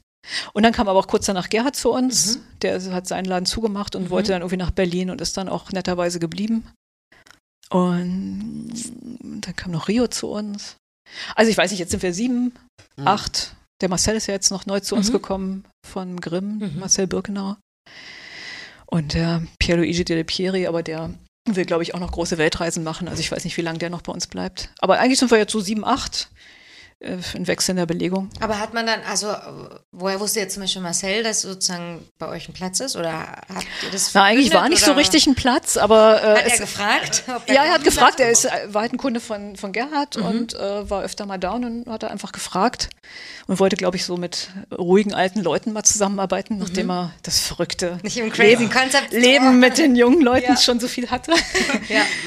Ja, fand ich ja gut. Also ich finde ja auch mal gut eine Durchmischung von vielen verschiedenen Leuten, Stilen und Altersgruppen. Mhm. Also ich finde es halt furchtbar, wenn wir jetzt einfach nur eine, eine Altersschiene bedienen oder eine, wirklich nur eine Tätowierungsart, fände mhm. ich jetzt auch blöd. Also wir müssen ja nicht alles haben, aber wenigstens eine leichte Mischung ist schon schön. Aber hättest du jetzt auch jemanden mit einem völlig anderen Stil genommen? Also jemand, der Traditionals farbig gemacht? No. Man hätte halt sich fragen müssen, ich meine, wenn der jetzt eine gute Instagram-Follower hat, äh, es kommen bei uns kaum Leute rein, die danach fragen. Ne? Mhm. Wenn der aber sagt so, ey, ich finde euch super und ich habe so viele Leute, ich, mir kommt es zu den Ohren raus und man hätte Platz, also es war eigentlich sowieso schon kaum mehr Platz. Ja. Aber Marcel kann sich tatsächlich mit Katrin gut den Platz teilen, weil die macht auch gerne Musik und will sowieso immer nur ganz wenig arbeiten. Mhm. Insofern können die sich wunderbar den Platz teilen. Mhm. Also es wäre eigentlich kein Platz mehr gewesen. Mhm. Aber ich habe gedacht, es passt eigentlich. Mhm. Ist das so entschleunigend bei euch? Im Gegensatz zum Grimm? Oder wie, wie das weiß ich nicht. Ich war noch nie im Grimm drin. Ich höre mal wunderbare Sachen, was das für ein riesen krasser Laden ist und so. Aber da ich ja auch so eine faule Alte bin, ich gucke mir ja auch andere Läden jetzt so selten an. Nur wenn man den Laden zu dir bringt. ja, nee, ich hätte es mal machen sollen. Aber hört sich alles sehr interessant an, was die da machen. Aber ja, natürlich habe ich den Arsch nicht hochgekriegt, mir das mal anzugucken. Obwohl die uns netterweise auch, glaube ich, schon mal eingeladen hatten mhm. zu irgendwelchen Sachen. Und äh, ja, ich weiß es nicht ich denke mal, ja, ist irgendwie alles sehr entspannt. Also alle können eigentlich bei uns auch machen, was sie wollen, mhm. nur auf so eine alte Leute-Art irgendwie. Also alte Leute. Unaufgeregt und keine mit wenig Technik. Mit wenig Technik. Wenig Technik, ruhige Musik, keine Handys. Alle mal noch mit der Hand. Ja? Na, eigentlich schon. Ich finde, jetzt ist Zeit für die Quickies. Ach so, kann ich machen. Weil Total du jetzt, schnell. Jetzt ist genau die Hast Frage. du Lust auf so eine Schnellfragerunde oder stresst dich das? Nö, mach mal. Brech ab, wenn du keinen Bock mehr hast. Ja. Du, das sind so entweder oder Fragen, das sind mal Kontraste und du musst nicht. Mhm.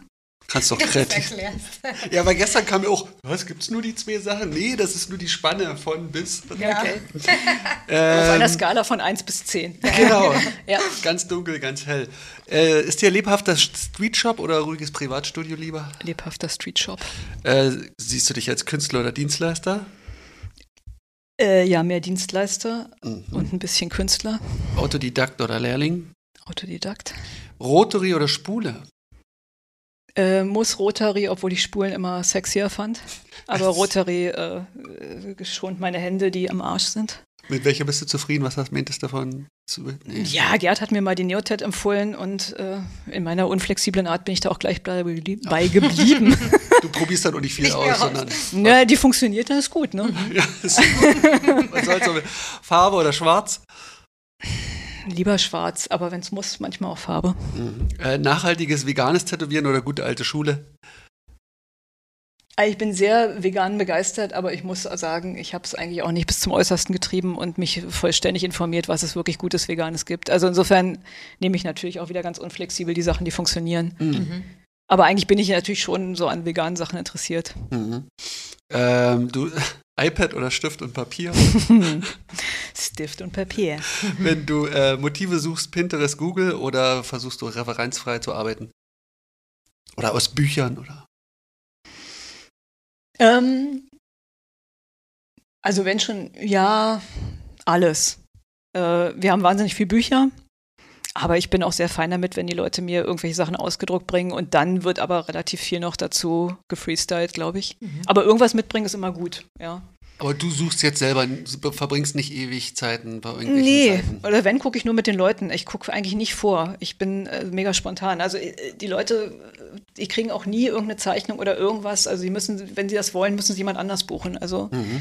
wenn die mit mir einen Termin haben, die können sagen, das mag ich und äh, ich kann sagen, du bringst mir an dem Tag das mit und ich habe Zeit für dich. Mhm. Und alles, was wir machen, machen wir an dem Tag. Mhm. Ich mache nichts vorher. Ah, okay. Also Du, du machst mit dem Kunden zusammen an dem Tag, zeichnest du vor Ort. Genau. Das, was er kriegt.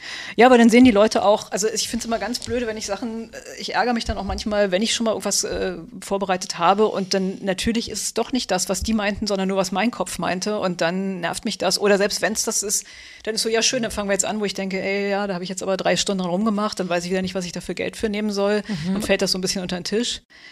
Und äh, das ist irgendwie immer so eine unklare Sache. Und wenn ich es mit den Leuten mache, ja, dann müssen die halt mal anderthalb Stunden Kaffee trinken gehen, aber dann wissen sie, in anderthalb Stunden habe ich die Sachen dann halt für sie gemacht.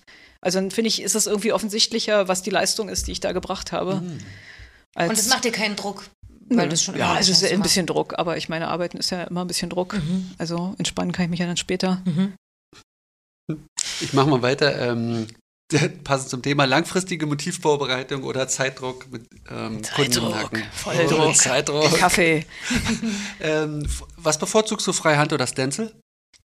Freihand. Custom Design oder Tattoo Flash? Na, Custom. Ja, Custom. Workaholic oder faule Sau? Workaholic. Workaholic. Äh, Guest-Spots oder Heimscheißer? Heimscheißer. Achtsames Konzentrieren oder viel Gespräch und Austausch während des Tätowierens? Kommt drauf an. Ähm, kommt auf. Also wenn es sehr kompliziert ist, ist es wirklich gut, wenn man nicht so viel quatscht. Sonst, mhm. äh, aber kommt eben wirklich drauf an, wenn du jetzt gerade frische Linien machst und einen totalen Wahnsinn hingelegt hast, musst du, glaube ich, wirklich gucken, was du da tätowierst. Mhm. Aber ähm, wenn man jetzt irgendwie ausmalt und die Leute sind nett und es läuft, dann rede ich auch viel. Aber vielleicht nicht gerade, wenn man sich mega konzentrieren muss, dass man mhm. wirklich die Linie trifft oder so. Mhm. Also beides. Äh, was läuft für Mucke bei euch? So richtig derbe Sachen oder soft? Was Rio auflegt.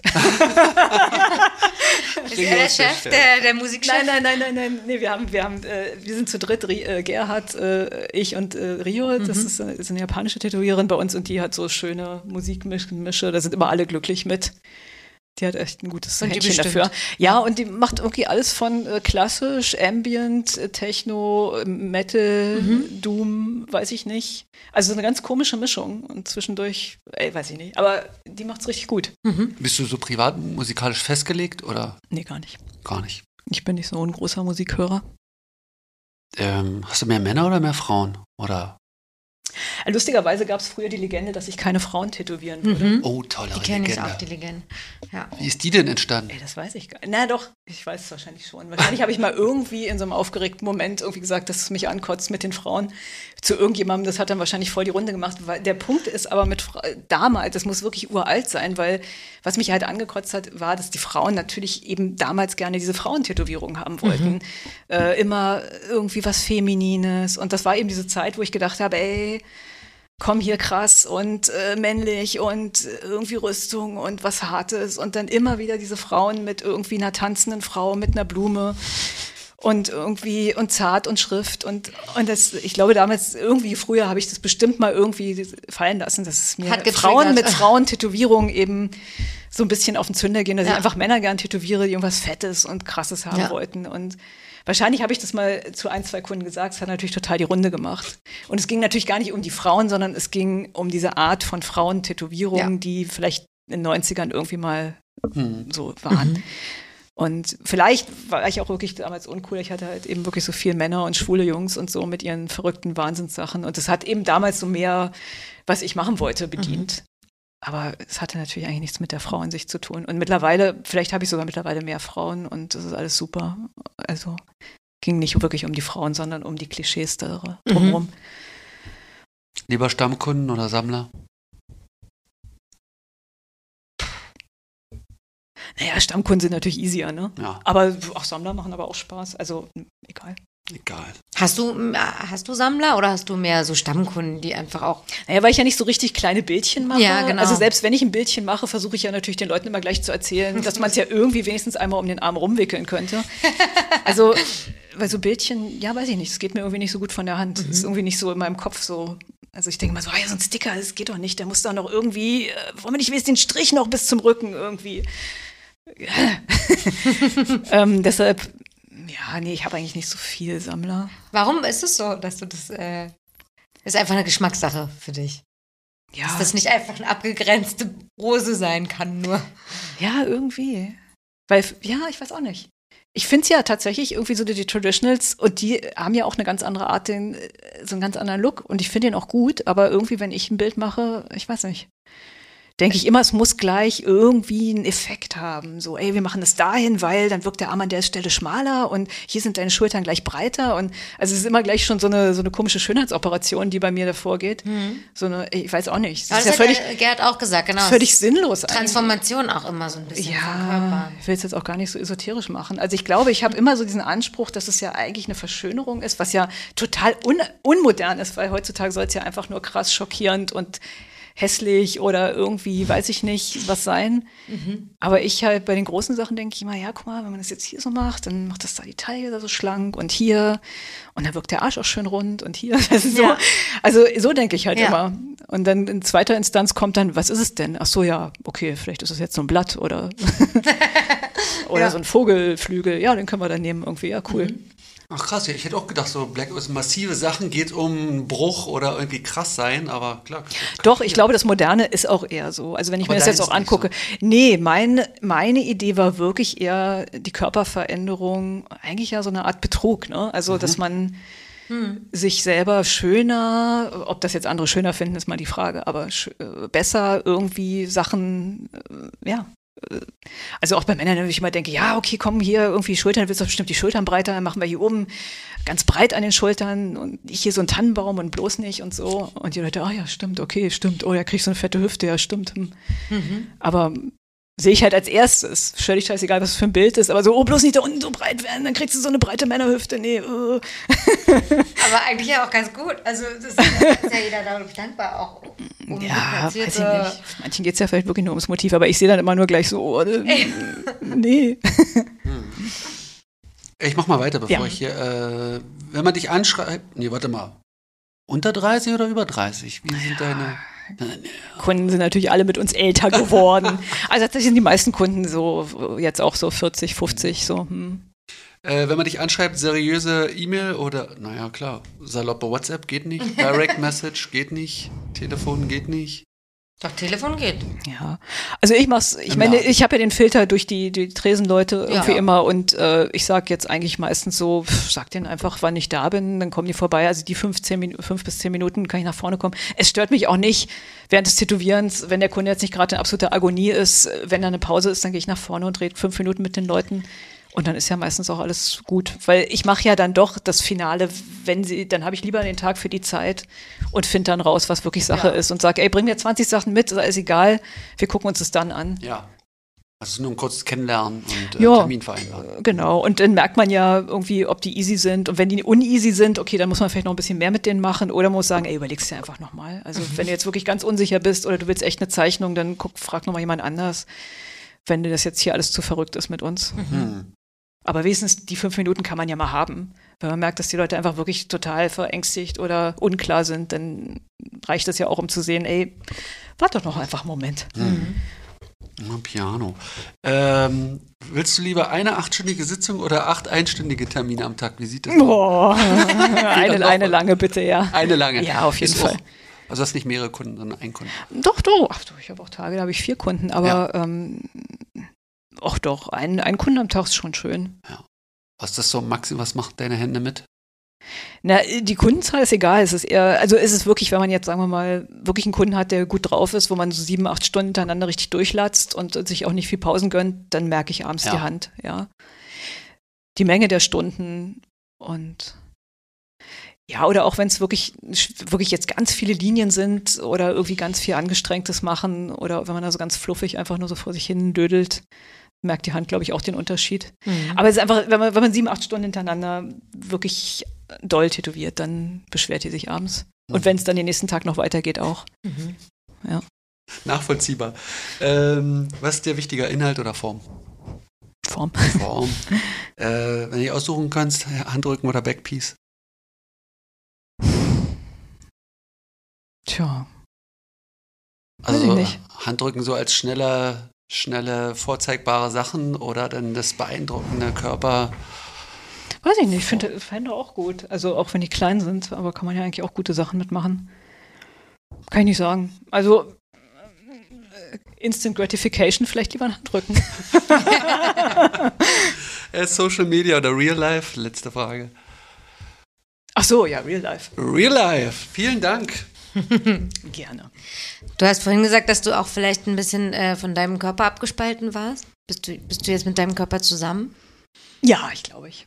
Ich habe dann irgendwann, Hast du so mit Ende 30, glaube ich, bin ich in meinen Körper eingezogen. Ja. Ist so, ja, Ende 30. Was bitte?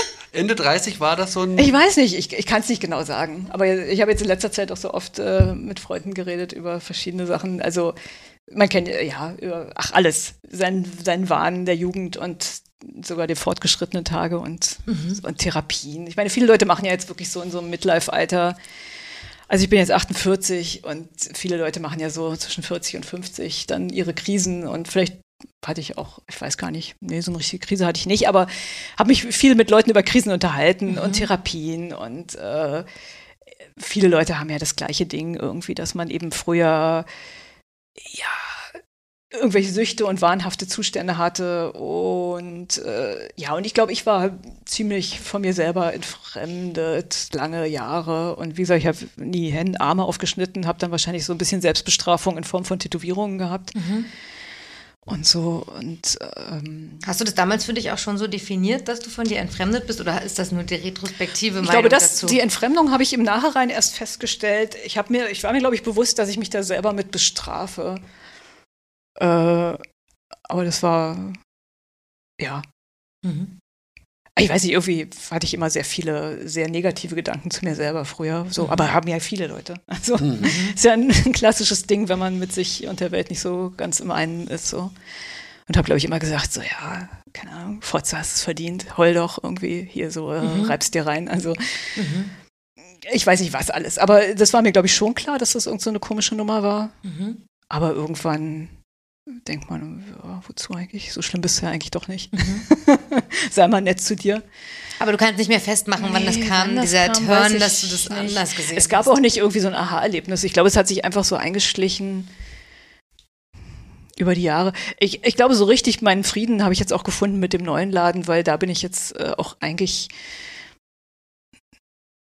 da konnte ich irgendwie alles nochmal anders machen, weil das jetzt auch wirklich 100% mein Laden ist. Mhm. Also vorher musste ich mir das ja im Grunde äh, teilen und mhm. da gab es natürlich auch viel diese Problematiken, dass zwei Leute sehr unterschiedliche Konzepte hatten und sehr unterschiedliche Sachen wollten und wir immer einen totalen Kampf hatten, wie Sachen zu sein hatten. Mhm. Und es hat ganz schön viel Kraft gekostet. Also nicht, dass das das Grundproblem von mir war, aber ich sage nur, da war ich immer sehr mit beschäftigt, mit vielen Problemen im alten Laden. Und seit der neue Laden da ist und ich die Sachen so machen kann und dann auch sozusagen mit mir selber zufrieden sein kann, wie die Sachen so sind, mhm hat der Krieg auch ein bisschen aufgehört. Aber das ist jetzt nicht nur, weil ich den, aber es kam so alles zusammen. Also mhm. man wird älter und man reift, aber man kann, ich konnte mir dann auch wirklich auf die Schulter klopfen und sagen, so ja, das ist jetzt alles so, wie ich es gut finde. Mhm. Und nicht mehr so eine unausgegorene Scheiße, wo man, ja, das muss man jetzt halt machen, weil der will das so und der will das so. Es geht halt nicht anders, ich stehe da überhaupt nicht hinter oder so. Mhm. Hast du ein Beispiel? Was hast du stark verändert? Gab es irgendwas, wo du sagst, hat vorher gar nicht funktioniert und jetzt endlich?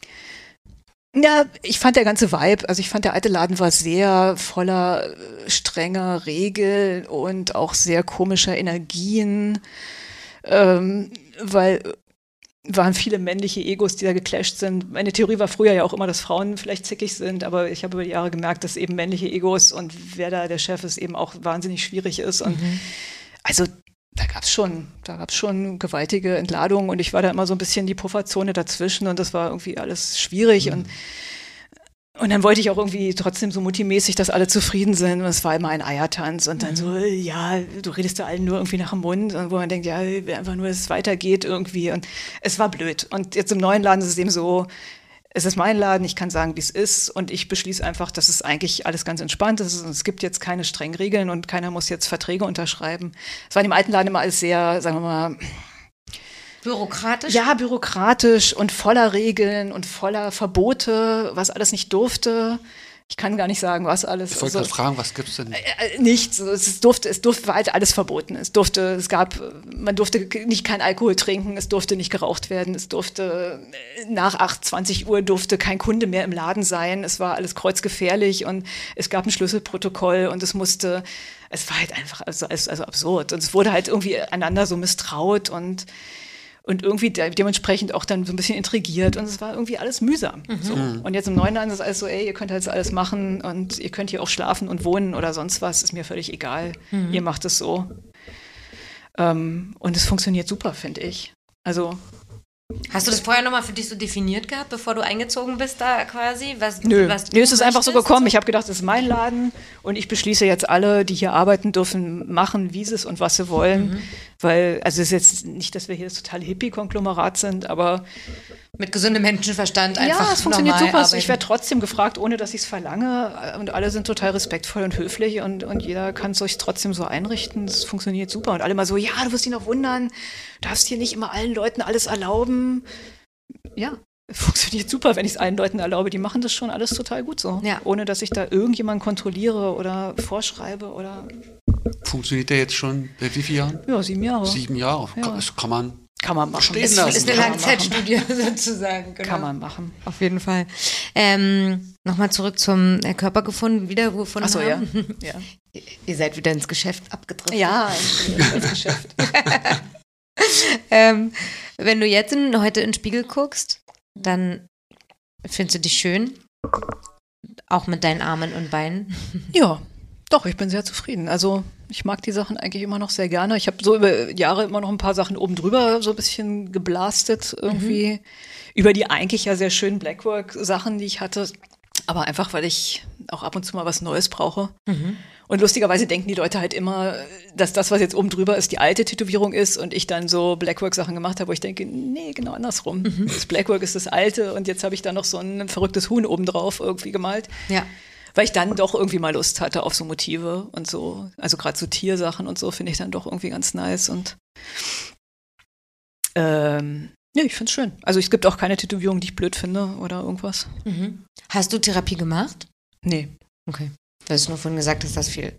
Aber viele Leute um dich rum nee, haben es gemacht und genau, Erfahrungen gesammelt. Wir haben mit viel unterhalten und genau, da da ist mir dann eben meine eigenen Schemata sind mir da aufgefallen, wo mhm. die dann mhm. gesagt haben, ja, ich habe in der Therapie übrigens rausgefunden und irgendwie da war das so. Und dann habe ich gedacht, ja, okay, bei mir war das auch so. Mhm. Also eigentlich haben andere Leute für mich Therapie mitgemacht ja, und es hat es vielleicht für mich auch auf eine Art erübrigt irgendwie, ja. weil ich finde das immer sehr interessant, was die so erzählen, wo mhm. ich denke, ja, stimmt, das Schemata war auch und die Mutter war dominant und mhm. keine Ahnung. äh, ja, man war irgendwie nie selbstständig oder man wollte dagegen und äh, ja, richtig, genau. Hast du das Gefühl, dass die Leute, die in dem Maße tätowiert sind, wie du es bist, vor allen Dingen Frauen, ähnliche, alle dann ähnliche Themen haben und ähnliche Gründe, so aussehen zu wollen? Auch bestimmt ähnlich, ja. Also ja, also gewiss auch noch andere Drehungen, aber mhm. ja, bestimmt ähnlich. Und äh, bist du da oder äh, warte mal, wie, wie frage ich das? Ist es dir egal mit welcher Geschichte jemand kommt und wenn wer jetzt neu loslegt mit einem ähm, halben Blackwork-Körper, den warnst du jetzt nicht und sagst, guck doch nochmal, was da bei dir los ist und ob du das so willst oder. Nö, weil es kann ja auch, es kann ja auch eine Hilfe sein. Also ich, wie gesagt, ich würde jetzt wirklich nicht dazu raten, oder das würde ich vielleicht wirklich auch ablehnen, ganz spießermäßig, wenn jemand als erstes ansagt, okay, wir fangen jetzt im Gesicht an, mhm. meinen Blackwork-Körper zu machen. Finde ich nicht sinnvoll. Mhm. Also gerne kannst du erstmal alle Arme und Beine und alles Rücken oder sonst wie was voll machen. Mhm. Ich, ich finde halt Gesicht immer so ein bisschen schwierig, weil ich finde Gesicht wirklich ein wichtiges Ausdrucksmittel und ich finde es ein bisschen schade, wenn man das eben so komplett zuhängt. weil die Kommunikation wirklich ein bisschen erschwert wird. Ich finde es auch, es sieht cool aus und so und krass und alles, aber dafür, dass man es wirklich bis ins Grab hat, und selbst ich kann jemanden mit einem tätowierten Gesicht halt nicht richtig gut erkennen. Mhm. So, obwohl ich es gewöhnt bin, Leute mit tätowierten Gesichtern zu sehen. Aber ich finde es schwieriger, es, äh, wirklich so Emotionen zu lesen oder wirklich. Aber ja, klar, die Leute wollen ja auch nicht, dass man sie richtig sieht. Mhm. Das ist ja genau der Ansatz, den ich auch kenne. So, aber eben im Gesicht, irgendwie finde ich Gesichter schon speziell. Also bei allen anderen Stellen ist es mir relativ egal. Aber Gesichter finde ich eigentlich interessant und gut und, und eben auch lesenswert und äh, gute Informationsquelle. Und wenn die eben so zugehangen sind, mhm. so kleine Sachen im Gesicht, ja, klar, völlig okay. Aber gerade wenn es so richtig quer durchgeht, dann würdest du warnende Worte aussprechen. Ja, ich, also das würde ich eigentlich ungern machen. Okay, wenn dann wirklich alles voll tätowiert ist und die Leute immer noch voll dabei sind, Jahre später, dann fände ich es okay. Aber damit anzufangen, fände ich eigentlich relativ wahnsinnig. Mhm. Und würde ich erstmal, glaube ich, nicht machen. Also ja, wie gesagt, was Kleines, aber nichts, was es so richtig zuhängt oder verstellt, das Gesicht. Ja. Ähm, weil du es vorhin mehrmals jetzt schon erwähnt hast, äh, gab früher dieses Thema Frau, also A, Frau im Tattoo-Business und B, Frau als Gründerin eines Tattoo-Studios. War das ein großes Thema? Oder ist dieses Frauenthema überhaupt heute fast größer, als es zu der Zeit war, als du da angefangen hast? So dieses Weiß ich nicht. Habe ich, mir, hab ich mir nie so drüber Gedanken gemacht, weil es einfach so passiert ist. Und ich musste da jetzt auch nicht groß für kämpfen. Ich hatte ja das äh, Studio dann mit Mario zusammen aufgemacht. Ich mhm. weiß nicht, wann ich mich jemals getraut hätte, das ganz alleine damals aufzumachen. Ich meine, da war ich 21 oder so. Mhm. Nee, da war ich 23, als wir das Studio aufgemacht haben. Aber egal. Ja, da hätte ich, mich, hatte ich mich ne? definitiv, also, äh, definitiv nicht äh, allein getraut irgendwie. Mhm. Was wären die Befürchtungen gewesen? Dass es nicht gebacken da, Da hätte, ich, da hätte ich gedacht, naja, ich tätowiere erst zwei, drei, vier Jahre ja. irgendwie, äh, wie soll ich das machen? Und ja, da hätte ich, glaube ich, auch Angst gehabt, ein eigener Laden. Also zumal ich aus einem Haushalt komme, wo die Eltern immer gesagt haben, oh, werd bloß nicht selbstständig, das ist ja furchtbar, äh, da kommst du ja zu nichts. Und das war auch noch so ein bisschen in meinem Hinterkopf, so äh, selbstständig sein ist keine gute Sache, so lass dich bloß anstellen, mhm. irgendwie mhm. selbstständig. Das war früher immer, oder bei uns war das so, weil mein Vater hatte halt so einen Optikerladen und irgendwie lief das alles nicht so doll und es war immer Geldnot, es war immer alles furchtbar und die Steuerprüfung und ach, naja, also alles ganz schlimm. Und mhm. habe ich mal gedacht, oh, ein eigener Laden ist ja was ganz krasses, mach das mal bloß nicht. Aber dann mitgehangen, mitgefangen, habe ich gedacht, ja, okay, mit Mario mache ich das jetzt mal. Mhm. Also ich weiß nicht, wann und wie ich das dann alleine wirklich gemacht hätte. Aber deshalb, es war gut, dass wir dann so das gemacht haben. Mhm. Und ich hatte dann nie jetzt irgendwelche frauenspezifischen Probleme. Mhm. Also nicht, ist mir nicht Die ganze aufgefallen. Karriere lang nicht sozusagen. Ist mir nicht aufgefallen. Mhm. Also da gab es dann vielleicht andere Probleme. Ist das überhaupt ein Thema für dich? Nee, irgendwie war ja. das nie so ein Problemthema für mich. Gut, du hast jetzt auch nicht dieses Instagram-Thema natürlich, was, ich was überlegt, jetzt ja immer jetzt, dann aufge. Ob das ein neues wird. Thema ist oder. Genau. So dieses, du stellst dich da mit. Äh, ja, das, das kann ich schon verstehen. Wenn ich eine jüngere Tätowiererin wäre, hätte ich Instagram garantiert. Ich wüsste nicht, wie drum rumzukommen. Und wahrscheinlich würde man eben Fotos von sich machen und dann wäre es immer nicht richtig. Dann hast du zu viel gezeigt, zu wenig gezeigt oder mhm. der falsche Kommentar. Oder so viele Follower, weil du dich gezeigt hast ja, und so weiter. Ey, das ist auch wirklich eine Scheiße. Also mhm. wüsste ich auch nicht. Aber fällt ja weg. Hast du dadurch auf jeden Fall gut umgangen sozusagen. ja, habe ich schön umgangen. Ja. Und was immer alle Menschen interessiert, jetzt bist du eine der wenigen, die schon so lange äh, tätowiert und das äh, bestätigen kann, gab es Rocker, Rocker-Probleme an, zu der Zeit, als ihr den Laden aufgemacht habt? Ja. Ja? Ja, auf jeden Fall gab es die. Die Gerüchte waren also nicht umsonst. Bei ja. uns war so, ist das überhaupt noch, war das überhaupt weil, weil so? Du hast ja gesagt, wann habt ihr aufgemacht? Das ist ja schon viel später gewesen und ihr hattet trotzdem noch Schiss, dass es was kommt. Sieben, irgendwas, acht. Genau. Doch, also es gab Drohungen, als wir den Laden aufgemacht haben. Es gab auch irgendwelche so ganz komische Pseudo-Anschläge mit irgendwelchen Brechstangen äh, durch die Jalousie ins Schaufenster zerhackt und irgendwelche und irgendwelche Leute, die vorbeikamen und so Drohungen ausgesprochen haben, auch als wir renoviert haben und so. Und dann gab es aber auch irgendwie, also es wurde irgendwie viel gemauschelt und gemacht, äh, und aber im Endeffekt äh, ist nicht viel bei rausgekommen. Aber das war auf jeden Fall ein großes Thema. Und äh, unter der Angst hat man dann immer gelebt. Und große bisschen. Angst, dass irgendjemand um die Ecke wartet, der einem die Hände bricht oder so, war auf jeden Fall die ersten zwei Jahre ziemlich akut, ja. Also weil es gab solche Drohungen und es gab irgendwie, es stand so im Raum, obwohl halt Berlin Mitte auch irgendwie so eine unklare Sache war. Ja. Es war ja irgendwie so, also nachdem die Mauer offen war, war ja dann, glaube ich, noch so ein bisschen Gebietsterritoriumswahnsinn, wer was hatte. Mhm. Und aber es hat sich dann, glaube ich, auch irgendwie die Jahre danach verlaufen. Also Gott sei Dank. Das ist nie wirklich dann das finale Thema geworden. Also du bist nie ins Gespräch mit jemandem gegangen, damit das. Naja, also ich weiß, Mario hatte irgendwie, da habe ich dann wieder die Frauenkarte ausgespielt, dann hat Mario die Männersachen gemacht. Also ich weiß, dass es zwei, drei Jahre war das auf jeden Fall noch so ein Angstthema. Mhm. Aber irgendwie haben wir gedacht, ja, was, wir machen jetzt diesen Laden, also was soll sein? So trotz. Ja, und ja, müssen wir halt mal gucken, dass keinem hier die Hände gebrochen werden oder so. Also weiß ich nicht. Aber es ist einfach Gott sei Dank nicht passiert. Aber es war, war auf jeden Fall mal ziemlich akut, ja. Mhm. Und nach zwei, drei Jahren hatte sich das dann gegessen. Ihr wusstet dann, das hat sich gegessen oder war immer ja, noch? Ja, es war ein bisschen unklar. Es gab dann auf einmal poppten dann auch irgendwie mehr Läden mhm. auf, wo man denkt, okay, ja, das sind jetzt auch keine Rockerläden und so. Und irgendwie hat sich dann, glaube ich, relativ schnell verdünnt. Also irgendwann so um die 2000er kamen mhm. ja dann auch mehr Läden. Mhm. Man denkt, okay, wenn die jetzt da sind und hm, es gab nie jetzt den Punkt, wo es hieß, äh, jetzt ist alles gut, aber man hat irgendwie gedacht, na okay, also wenn es bis jetzt nichts passiert ist, dann passiert jetzt, glaube ich, auch nichts mehr, oder? Oder mhm. doch? Also. Aber bei uns war die Befürchtung, dass irgendjemand Geld kassiert. Ja, ja. Genau.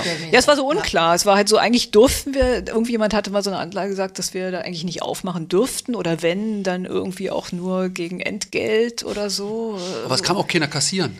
Das wäre das Einfachste, nee, erstmal zu fragen, ja, Geld her. Ja, genau. Vielleicht hat, hat uns Sven das Schlimmste vom Live gehalten. Nein, keine Ahnung. Ich weiß es nicht. Ganz unausgesprochen so, ah, nee, okay. ja. Ach, da ist ja schon jemand drin. Keine Ahnung. Ich weiß es nicht. Ja, jetzt wo ihr es sagt, aber ich hatte es schon wieder fast vergessen. Aber irgendwann, irgendwie war das auf jeden Fall mal ein ziemlich großes Thema, ja, zu Anfang.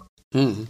Ähm, hast du, machst du Guestspots? Oder hast du Guestspots gemacht? Nee, ich habe tatsächlich noch nie woanders tätowiert, außer in meinem eigenen Laden. Echt? Ja. Also, naja, okay, also bei Tattoo Obscur habe ja, ich genau, ein Jahr tätowiert und dann seitdem nur in meinem eigenen Laden, ja. Hast du es jemals vor?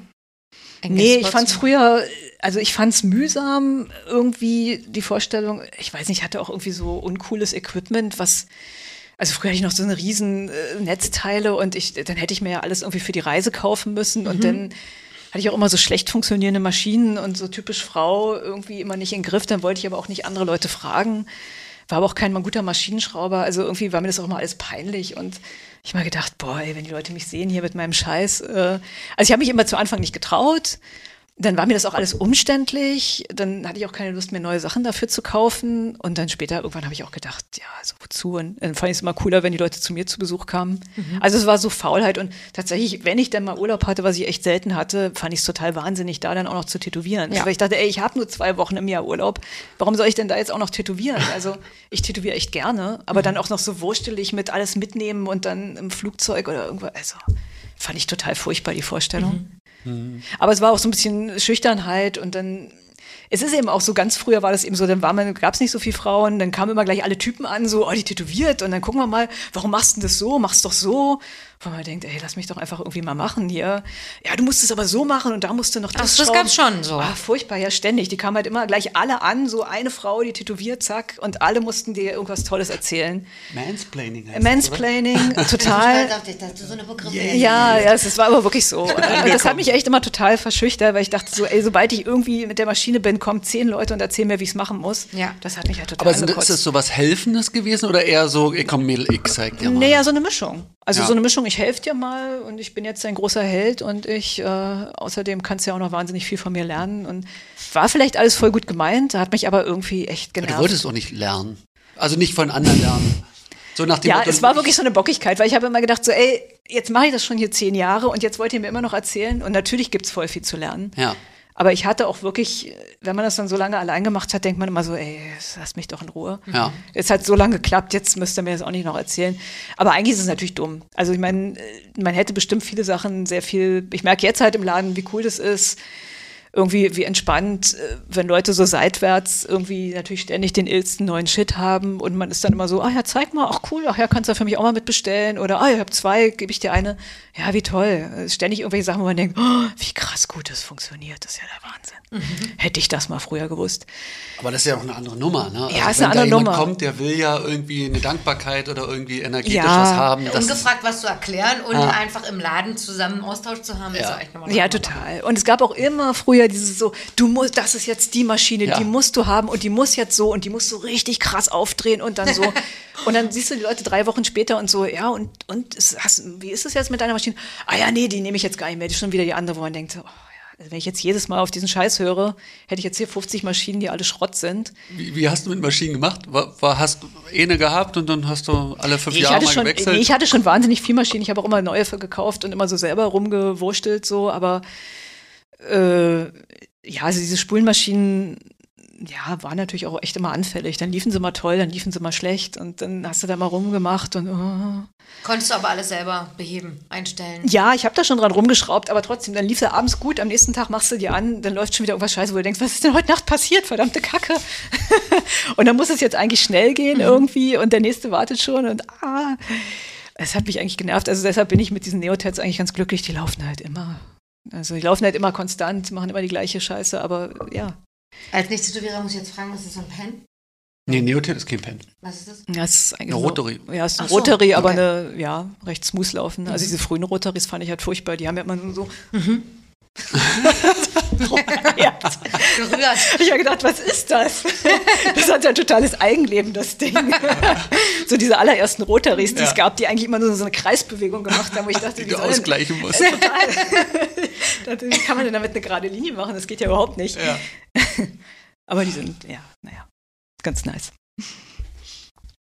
Wolltest du gerade was fragen? Ich bin fertig mit dem Maschinentalk. So. Also ich habe noch kurz überlegt, ob ich jetzt nachhake. Na, na, hak doch nach, wenn du willst. Frag doch, was mit deiner Maschine heute los war. Kann ich dir nicht helfen. Ich bin Maschinenspast. Ich glaube, die war, ich einfach, nur, was die, funktioniert. die war einfach nur zu lange an. Das war das. Heiß nee. Ja, ich habe überlegt, weil du mir das rumgewurschtelt, ob du eine Maschine auseinanderbauen kannst zusammen oder ob du. Achso, ja, das schaffe ich, ja. Ja, also weil du hast gesagt, das erste war ein Bausatz musstest du ja können eigentlich. Nee, die war schon relativ zusammen. Also ich hatte über die Jahre dann auch immer mal irgendwelche netten Leute. Also ich weiß zum Beispiel Theo Jack, den es ja früher auch mal gab. Ich weiß nicht, Leute aus den 90ern. Ich kenne den noch, Jack, ja. Oder? Aber wo ist er? Hat jetzt kein Instagram? Hat der Instagram? Den gibt es tatsächlich noch. Den habe ich sogar noch vor Kontakte, zwei Jahren ja? auf der London Convention mal wieder getroffen und mich eigentlich echt gefreut. Aber ey, der tätowiert auch seit zehn Jahren nicht mehr oder so, hat Ach, aber irgendwie seinen eigenen Laden in Stockholm. Lässt arbeiten. In Famous Tattoo. Ja, er hat aber, glaube ich, auch so seine Krisen gehabt und ich schätze mal, der ist auch eigentlich irgendwie zu schüchtern, ob der ganzen des jungen Nachwuchses, der eigentlich viel irren Shit macht, als er natürlich dann jetzt gemacht hat. Und ich glaube, der tätowiert auch seit Jahr und Tag nicht mehr. Oder wenn, dann irgendwie so ganz harmlose kleine Sachen, Was, weil krass. wahrscheinlich seinen eigenen Peakpoint auch nicht mehr toppen kann. Mhm. Und oh. sich selber nicht mehr überraschen kann oder so.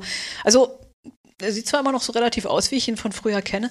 Also der hat mir zum Beispiel wirklich mal ganz hilfreiche Sachen gesagt, so wie man irgendwie diese kleinen äh, Transformatoren austauscht und mhm. äh, weiß, welcher Transformator mit wie viel äh, weiß, Microfarad dann welchen Scheiß macht und so. Das war dann auch mal irgendwie ganz konstruktiv, aber und auf eine angenehme Art und Weise. Auf eine halbwegs an. angenehme Art, ja. ja. Halbwegs. Ja, naja, irgendwann, als es dann zu viel wurde, habe ich gesagt, ja, okay, das reicht mir jetzt auch ein Wissen. Also wir brauchen jetzt nicht noch drei Stunden dranhängen an Maschinentalk.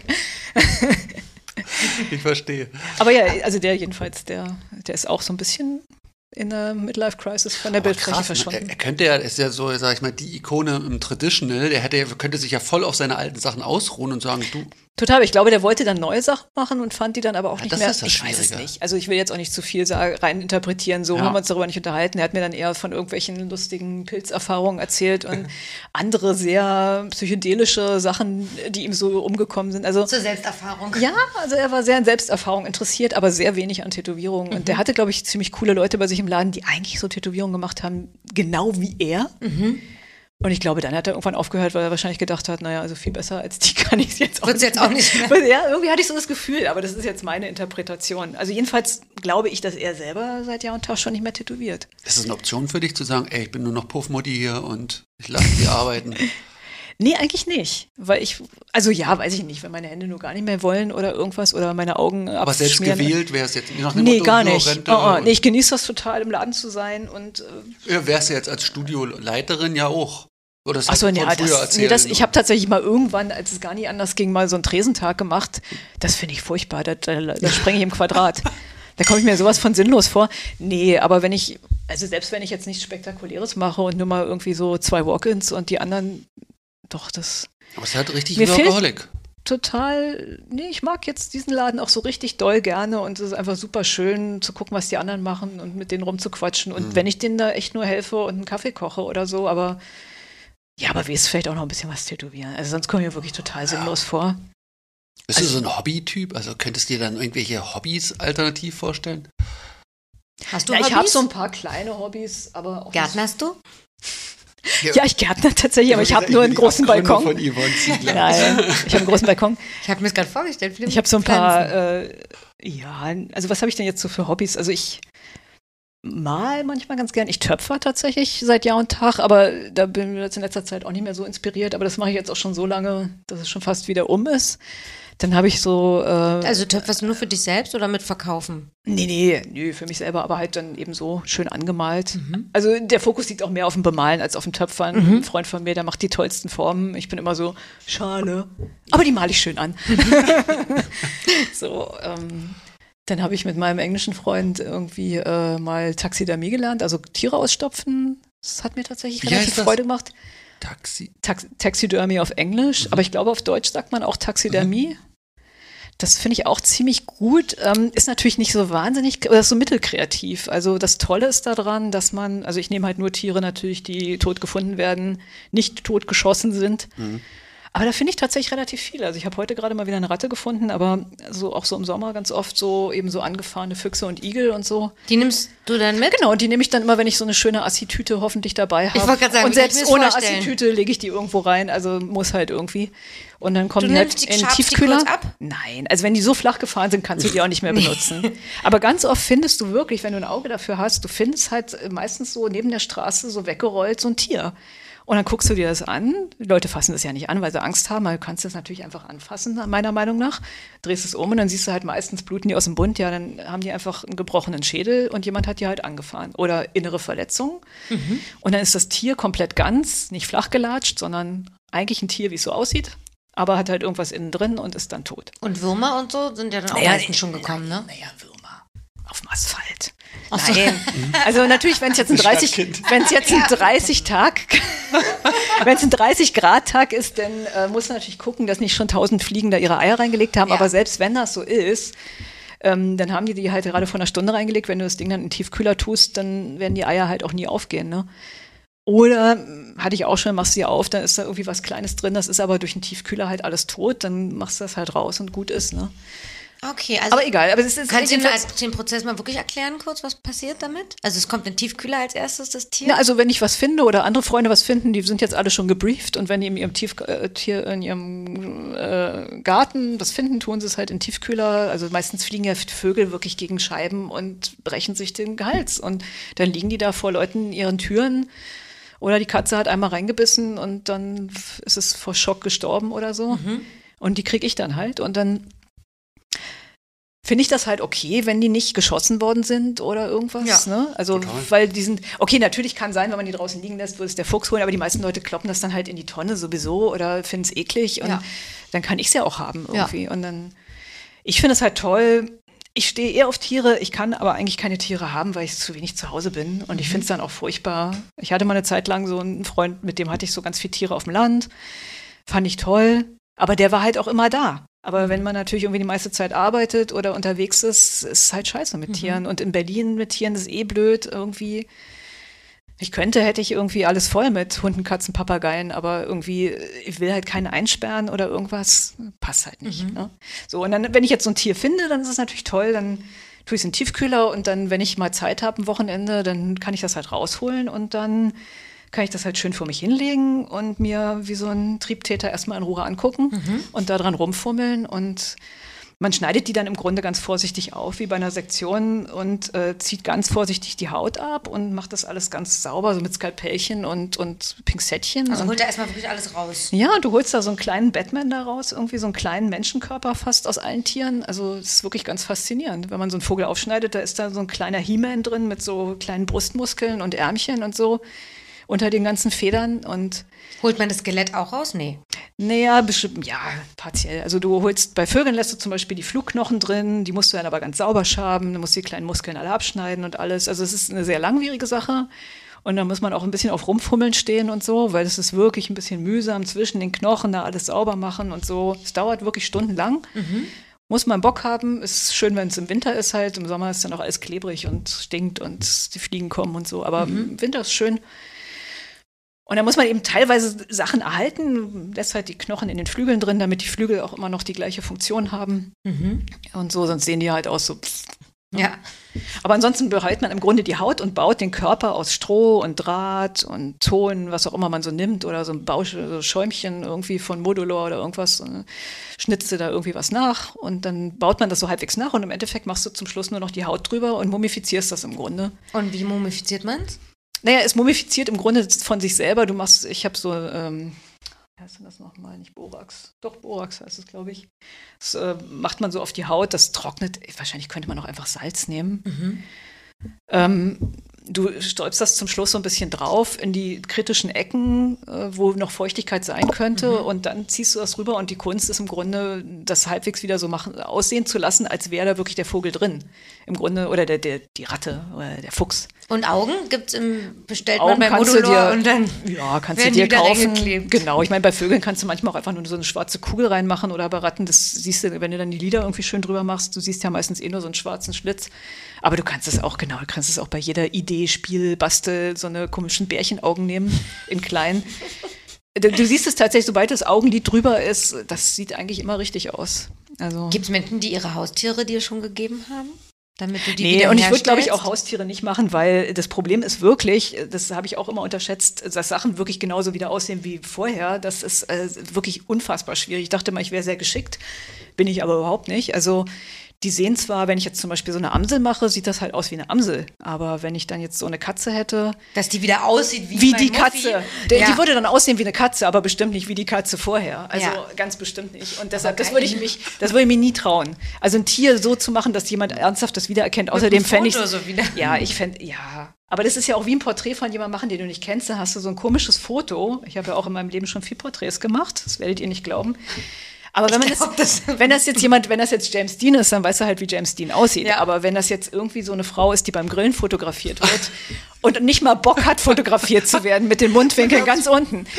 Und dann, ja, und dann, dann kriegst du dieses Foto. Und dann mach die mal, dann, dann denkst du noch so, okay, ich mach die noch ein bisschen hübscher. Und dann siehst du noch mal irgendein anderes Foto von denkst so, das ist doch nicht die gleiche Frau. Also Leute sehen ja auch so unterschiedlich ja. aus. Du weißt ja, du weißt ja nicht, wie die Frau aussieht. Ja, du hast nur dieses eine schlimme Foto, was sie selber wahrscheinlich total hasst. Ja. Und, und dann ist sie auf dem Arm drauf. Scheiße. Beim Grillen. Ja. Also und so ist es eben auch. Dann hast du halt so ein Tier, wo du, oder ey, selbst wenn ich wüsste, wie das Tier aussieht, es würde wahrscheinlich danach nicht mehr so aussehen. Ja. Friedhof der Kuscheltiere. Also irgendwie würde es aussehen, aber nicht so. Also auf jeden Fall geil. Wir haben Töpfern, Tiere ausstopfen. Ist ja. es da das Morbide oder könnte das auch ein Modelleisenbahn sein? Geht es das um ja. diese Feinmotorik? Ja, ja, nee, ich bin so ein Bastler. Ich, ich, ich stehe voll auf Basteln, Frickeln. ja. Also so Frickeln, Basteln. Machst äh, du Fimo-Knete auch? Hm, Habe ich jetzt noch nicht so gemacht. Aber kann man mit Ton natürlich auch sehr schön. Man kann mit Ton auch gute Sachen formen. Ich ja. forme auch gern Sachen, klar. Ich repariere auch gern Sachen. Mhm. Ich mal gern Sachen an, ich mal aber lieber als auf Papier so Sachen an wie so Holzboxen, also so Objekte wie Menschen auch. Also ja. ich mag gerne so drei oder an Wände. Also ich mag nicht so gern Papier, lieber so Sachen, die irgendwie was zu was nützlich sind, Körper. ja, oder auch die man mhm. benutzt. Ach, also ein, ein, Fahrrad oder eine Geige ah, ja, cool. oder irgendwas, also so, so, so Objekte mhm. mache ich gern. Ich mag nicht so gern, also so ein leeres Papier schockt mich immer so ein bisschen, wo ich denke, oh, bist du leer, ich mache jetzt lieber nichts an dir. Aber so eine Holzkiste oder irgendwie eine Tasse oder so, ja, super. So was zeigst du aber nirgendwo. Du machst jetzt dein Output nicht irgendwo öffentlich. Nee, nee das sind immer gute Geschenke. Ja. Kommen, sind sehr beliebt. Oder? Jeder denkt nach, was vermarkte ich jetzt so? Ja, ja. gute Geschenke. Also sie hat ja auch keinen Instagram-Kanal, sie kann es ja auch nicht so ja, Da ist man ja wahrscheinlich vermarkten. vom Kapitalismus noch nicht so verseucht. Nee, ne? noch nicht. Keine ja gut, aber das sind natürlich auch wieder so Sachen, die schwer zu vermarkten sind, weil wenn ich was mache, dann dauert es auch natürlich schon Zeit und dann ist es wieder so, ja, was soll ich denn da für einen Preis für nehmen? Also dann, weißt du, es ist dann sowas, wo man sagt, das verschenke ich als ein liebes Geschenk. Aber wenn ich jetzt dafür einen Preis machen würde, wo ich denke, ja, okay, wenn ich jetzt noch zehn von mache und jedes dauert irgendwie fünf Stunden. Also ein Tierexponat ist auf jeden Fall ja richtig teuer, wenn man sowas ja, kauft. Eigentlich sind die nicht. Ich glaube, Leute, die viel taxidermieren, ich meine jetzt einfach, ich sehe manchmal so, ja, so ausgestopftes Huhn kostet irgendwie 100 Euro oder so, wo ich denke, echt? Das dauert acht Stunden, so das günstig? zu machen. Ja, oder weiß ich nicht. Aber ich, ich sehe das immer und denke so, wenn ich das machen würde, das würde voll lang dauern. Wobei mein Huhn würde wahrscheinlich auch lustig aussehen. Irgendwie, es würde wahrscheinlich auf dem Rücken liegen und irgendwie mit Bällchen jonglieren und nicht irgendwie so da stehen. Baust du auch noch so Böden und sowas, wo die draufstehen? Ja, das ist ja der Witz. Du kannst dir alles Gras. ausdenken, ja. wenn du das Tier hast. Also ich habe viele Tiere, weil es mir auch manchmal zu öde ist, dass die dann immer so aussehen wie aus dem Sachkundeunterricht. Ja. Also bei mir rollen die dann auf der Seite und gucken blöd. Also so wie es natürlich eigentlich ich mache dann auch irgendwie so Sachen, die, weil wenn ich die so mache, wie richtig gute Ausstopfer das machen, dann denke ich mal, wahrscheinlich ist meins sogar schlechter und es ist einfach noch das Zweitausendste von, ja. Von so einem Eichelheer, der auf dem Ast sitzt. Ja, genau. Da mache ich doch lieber einen Eichelheer, der irgendwie auf so einer Schale sitzt und irgendwie da gerade einen Ring rausholt oder, also der irgendwas macht. Ja, und nicht nur so, uh, sitzt. Ja. Also was, was, machst du denn mit den allen? Verschenkst du die auch? Ja, oder verschenke Also meistens, wenn mir Leute zum Beispiel Tiere bringen, dann stopfe ich die aus und gebe sie denen wieder zurück. Also es sei denn, sie sagen, sie wollen die nicht. Aber das, meistens wollen sie die natürlich. So, oh, guck mal, ich habe eine tolle Ente gefunden oder einen tollen Habicht oder irgendwas. Ich werde jetzt suchen, gefunden habe und die vorbeibringen. Also sie müssen halt, also muss gucken, die Augen sind das Entscheidende.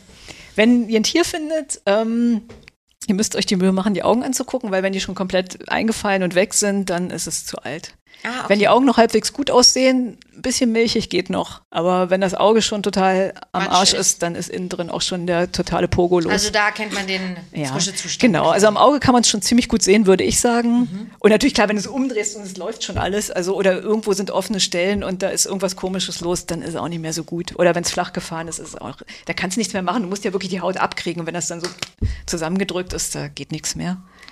Aber wann machst du denn das, wenn du jetzt bist?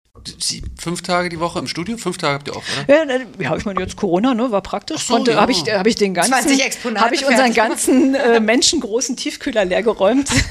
und es wurde alles gemacht, wovor ich mich immer gegruselt habe. so. Ich hatte so einen stinkenden, riesen, uralten Igel der hat schon so krass gerochen, selbst als er bei minus 20 Grad im Tiefkühler war, wo ich gedacht habe, oh Gott, ich glaube, ich glaub, irgendwas ist nicht mehr gut mit dem.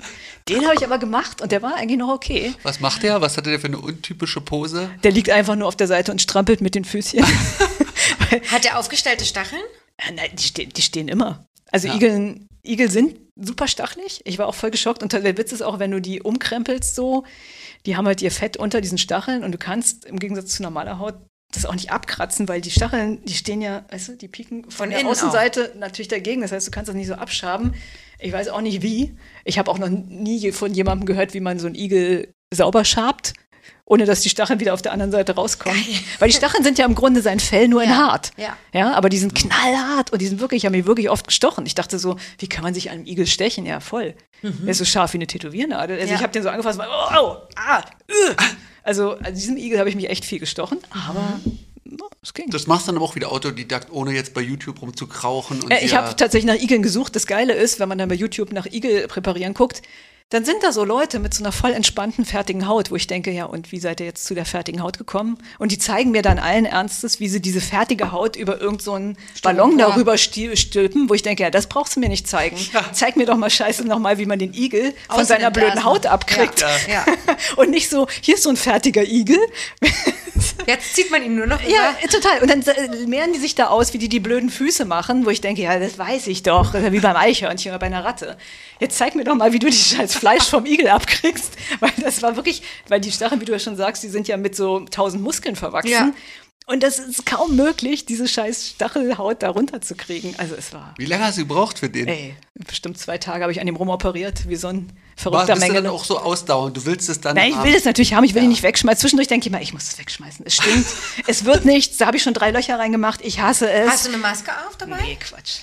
Hast du Musik an dabei oder hörst du drei Fragezeichen dabei? Genau. Ja. Quatsch, echt? ja. Klar, ich habe es mir genauso vorgestellt. Würde ich genauso machen. Ja, ja klar. Auf sowas. jeden Fall. Also Podcast könnte man natürlich auch schön dabei ja. hören, aber so modern bin ich nicht immer. Ja. Aber wäre gut, ja, könnte man. Was ist denn so der nächste Plan, wie es bei dir so an sich weitergeht? Nicht mit den Tieren, aber ähm, mit Laden, Leben, Laden, Leben und Dasein. Gibt keinen Plan. Plan Gerade nicht so Gibt's die Zeit für Pläne, wa? Ja, genau. Ich, ich lasse jetzt einfach wirklich äh, soft auf mich zukommen. Also es war irgendwie, irgendwie war es ja wirklich eine interessante Zeit, äh, wo man Sachen nochmal überdenken konnte und mal ganz anders beleuchten konnte. Also nicht, dass ich jetzt zu wahnsinnigen Erkenntnissen mhm. gekommen mhm. bin, aber irgendwie hat sich alles so ja, entspannt und man ist irgendwie ganz gelassen und ich bin jetzt auch wirklich gerade so fast der Tag so, also wie es jetzt läuft. Ich, wir hoffen ja irgendwie, dass wir nächste Woche vielleicht mal wieder aufmachen können. Mhm. Ja, ich denke Freitag. Nee, nee, nee auf keinen Fall. Nee, nee. Nee, also eigentlich angeblich ab Mittwoch. Ähm, ja, mal gucken. Also irgendwie basteln wir jetzt darauf hin und erstmal wieder ein bisschen arbeiten. Hat es dir Sorge gemacht, die Zeit? Am Anfang? Wie war, genau, ich wollte mal fragen, wie war der erste Lockdown? Von Super Workaholic zu Feierabend? Hm. Was, was war, wie, was da passiert bei dir? Ja, war ein bisschen shocking, aber irgendwie, ja. ich habe tatsächlich, es kam, es war, ja, obwohl der erste Lockdown war ja noch im Frühjahr. Ja. Mhm. Ja, da bin ich schon ein bisschen im Karree gelaufen, habe dann aber irgendwie versucht, mich irgendwie sinnvoll einzubringen, weil tatsächlich hatte ich gerade ja, viele Freunde, die irgendwie umgezogen sind und habe dann wirklich so hausmeistermäßig mich da total angeboten überall und ey, ja, komm, wir streichen hier noch dein Bad und ich habe wirklich sowas gemacht, so übersprungshandlungsmäßig. Ja, Übersprungshandlung. Und fand es auch ganz gut, dass ich auf einmal so voll viel Zeit hatte und äh, weiß nicht, meine Mutter viel bespielt und so, und dann im zweiten Lockdown, jetzt im Herbst, äh, war es eben auch so, dass äh, meine liebe Freundin und äh, Tresenfrau, die hatte da gerade ihre Krebsdiagnose und hat ihre Chemo angefangen und da war ich auch viel bei der und das fand ich eigentlich echt so ein Geschenk, dass ich Zeit für die hatte. Mhm. Und da haben wir viel Zeit verbracht und da habe ich auch nochmal, wie gesagt, so ein bisschen hausmeisterlich irgendwie alles Mögliche gemacht und ja, und habe da auch so andere Sachen in meinem Leben irgendwie nochmal so überdacht. Äh, aber irgendwie war es ein ganz guter Reset, ja. Was überdenkst du da? Schwelgst in Erinnerung? nee, ach nee, also ich weiß nicht, also tatsächlich, also, wie gesagt, ich hatte so eine Langzeitbeziehung irgendwie, äh, so eine Fernbeziehung, die ist jetzt auch irgendwie äh, so zu Ende gekommen, mhm. Ende des Jahres und da habe ich, glaube ich, auch viel drüber nachgedacht. Mhm. Und ähm, ob sich das, ob das jetzt eben wirklich so sich noch lohnt oder sinnvoll ist für beide und ja, und ja, ob ich mir jetzt Sorgen machen muss um den Laden. Und ich hatte tatsächlich, also irgendwie letztes Jahr, Ende letzten Jahres war es richtig beschissen. Ich hatte tatsächlich eine Steuerprüfung, vor der ich äh, mir Fuck. ungefähr die letzten 25 Jahre meines Lebens Angst gemacht hatte, weil tatsächlich meine Eltern, als ich Kind war, eine Steuerprüfung hatten. Und das war irgendwie so ein Trauma von früher. Ja. Der Tod und die Steuer. Ja, Wenn die über dich kommen, dann ist es schlimm. Ja. Und äh, tatsächlich kam es genau zu diesem Lockdown. Oh, Steuerprüfung. Oh, das erste Mal nach 25 Jahren wo ich dachte, okay, und irgendwie war es dann halt so dieses Angstding, weil bei meinen Eltern war das irgendwie früher mal so ein Riesenthema, weiß ich nicht, was die da alles schiefgelaufen ist bei denen. Und ja, und dann hatte ich natürlich auch 10.000 Kunden, die alle eigene Betriebe hatten, die mir die schlimmsten Sachen erzählt haben. So, oh ja, bei mir war, oh, das war ganz furchtbar und das kann alles schiefgehen und da haben sie, und nee, das musst du auch alles noch machen. Wo ich dachte, oh Gott, das habe ich nie gemacht und oh, keine Ahnung. Und alle haben mich wahnsinnig gemacht und es kam relativ viel zusammen. Also, und dann, wie lange wird dieser Lockdown sein? Die Steuerprüfung äh, trenne ich mich, äh, oh, Nettis Chemotherapie. Äh, es war, also irgendwie war ich Ende des Jahres ziemlich in Krise. Ja. Winter. Winter. äh, irgendwie, oh, es war, irgendwie war es nicht so geil letztes Jahr. Aber umso besser war es Anfang des Jahres, weil irgendwie, dann, irgendwie war die Steuerprüfung dann alles gar nicht so schlimm, wie ich dachte, alles easy. Musst ein bisschen was nachzahlen. Ja, aber tatsächlich nur, was der Steuerberater falsch gemacht hat. Ich habe überhaupt nichts falsch gemacht. Das war alles super. Ja. der hatte irgendwie unsere Ladenmiete falsch versteuert. Äh, also. Aber es war jetzt nicht so, dass jetzt hier Tausende von Euro wurde. Naja, doch, also das zwei Jahre Ladenmiete ist falsch versteuert, 10.000 ah, okay. Euro, ne? Ja. Also super. Und morgen bitte. Und morgen bitte. Ich habe jetzt noch einen Aufschub bis August sie zu bezahlen, aber mal gucken, ob wir bis dahin mal wieder aufmachen dürfen, ja. ja. Also, aber genau. Sowas äh, schockiert dich jetzt aber nicht so. Nö, hat mich Klingt jetzt gar nicht, so. mehr entschärft. ja. Ich meine, schlimmer wäre eben wirklich so, wenn die sagen, ja, wir finden das hier alles total scheiße, wie sie, wie sie hier ihre Buchführung haben. Wir, wir veranschlagen jetzt mal was ganz anderes, so, ja. wo man denkt, ach so, ist nett, dass sie mir das jetzt so sagen. Ja. Also so war es Gott sei Dank nicht. Die waren einverstanden so mit allem, was wir so gemacht haben. Mhm. Und ähm, es war nur dieser eine Fehler, dass wir da 19 Prozent auf unserer Ladenmiete hatten und im Mietvertrag wohl offensichtlich was stand, was dagegen sprach. Ja, war eigentlich Schuld vom Steuerberater, aber der ist ja sowieso für nichts verantwortlich. Ja, Insofern genau. darf ich das jetzt so machen. Aber wie gesagt, ich bin jetzt erstmal entschuldigt, weil wir auch nicht arbeiten. Aber ja. Äh, muss natürlich irgendwann bezahlt werden. Ja. So. Aber das war schon trotzdem eine gute Sache, dass es dann erstmal vorbei war. Und äh, ja, und danach hat mich auch nicht mehr so viel entschärft. Und dann, wie gesagt, habe ich da auch meine Entscheidung privat getroffen und ja, also irgendwie fühle ich mich jetzt trotz allem ganz gechillt. Und die Entscheidung ist Trennung. Gewesen. Die Entscheidung ja. war Trennung, genau. Ja. Und das ist jetzt soweit auch alles in die Wege geleitet und ganz gut. Hätte man ja auch vielleicht, ne, mein, also es ging ja vielen Leuten so, dass die so auch Entscheidungen getroffen haben in der Zeit, die, die sie vielleicht auch nie getroffen hätten, wenn sie einfach hardcore weitergearbeitet genau. hätten. Und das denke ich, wäre vielleicht bei mir auch so gewesen und vielleicht wäre es dann auch erst, weiß ich nicht, drei bis fünf Jahre später gekommen. Mhm bis es sozusagen vielleicht äh, extrem hochgekocht wäre. Ja. Aber so war es natürlich dann schon so eingekocht durch Stress und viel Zeit zum Nachdenken. Ja. Also denke einfach nur früher eine Erkenntnis gehabt, die sonst bei mir wahrscheinlich noch viel länger dauern würde, weil ich immer so, ach na ja, und ist alles ganz okay. Mhm. Was soll denn sein? Wie ist denn der Trennungsschmerz nach einer Fernbeziehung habe ich noch nicht gehabt? Ist das gut? Kannst du auch nicht vergleichen. Ja, nach zehn Jahren ist der halt nicht so groß, ne? Also es mhm. ist ja eher so dieses typische Phänomen von langen Beziehungen, dass Sachen so langsam einschlafen und ja. sterben. Und bei einer Fernbeziehung ist es ja vielleicht auch noch krasser. Also wir hatten ja, uns dann tatsächlich, äh, weil er in England wohnt, hatten wir uns tatsächlich äh, seit letztem Ende Februar, Anfang März nicht mehr gesehen. Mhm. Ich glaube, das war das letzte Mal, als wir uns gesehen haben. Ist doch jetzt auch komplizierter geworden durch. Ne? Genau, jetzt. und da war noch Brexit. Das war ja. sozusagen der, der, der absolute ja. Full-on-Brexit. Oh, wirklich? Ja. Genau, und genau, das kam alles so zusammen. Ja. Aber wenn er so nach einem Jahr denkt, so, hm, so richtig vermisse ich es halt nach einem Jahr immer noch nicht, dann ist, denkt man, ja, okay, das ist ja auch deutlich eigentlich. Ne? Ja. Irgendwie muss da mal was passieren. Mhm. Bist du jetzt auf der Suche? Oder kannst du gut alleine? Nö, also ich ich kann eigentlich gut alleine. Also ich, ja. Hm. Also ich habe, ich meine, wie es so ist im Laden, man ist ja eigentlich nie alleine. Ja. man hat die Family auf man, Arbeit. Ja, und man hat natürlich auch viele Kunden, wo man darauf zurückgreifen kann, um ja. sich irgendwie zu unterhalten. Ja, total. Aber ja. Ich hatte hier noch so eine, du hast nämlich vorhin über den, jetzt habe ich den Namen vergessen, gesagt, ähm, dass er sich wahrscheinlich selbst nicht mehr überraschen kann. Kannst du dich selbst überraschen noch? Theo Jack. Ja, genau. Theo Jack. Mhm. Ja. ja. In großen Abständen mal. also überraschst du dich äh, arbeitstechnisch noch, künstlerisch oder wenn dann eher privat? Ach so. Na, ich hatte jetzt natürlich nur an die Arbeit gedacht. Ähm,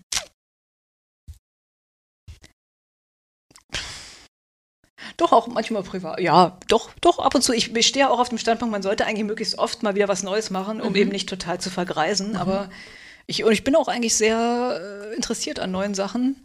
Und äh, nicht, dass ich es wirklich so wahnsinnig oft mache. Also äh, tatsächlich spricht ja die Telefonsituation ich nicht dafür. Grad.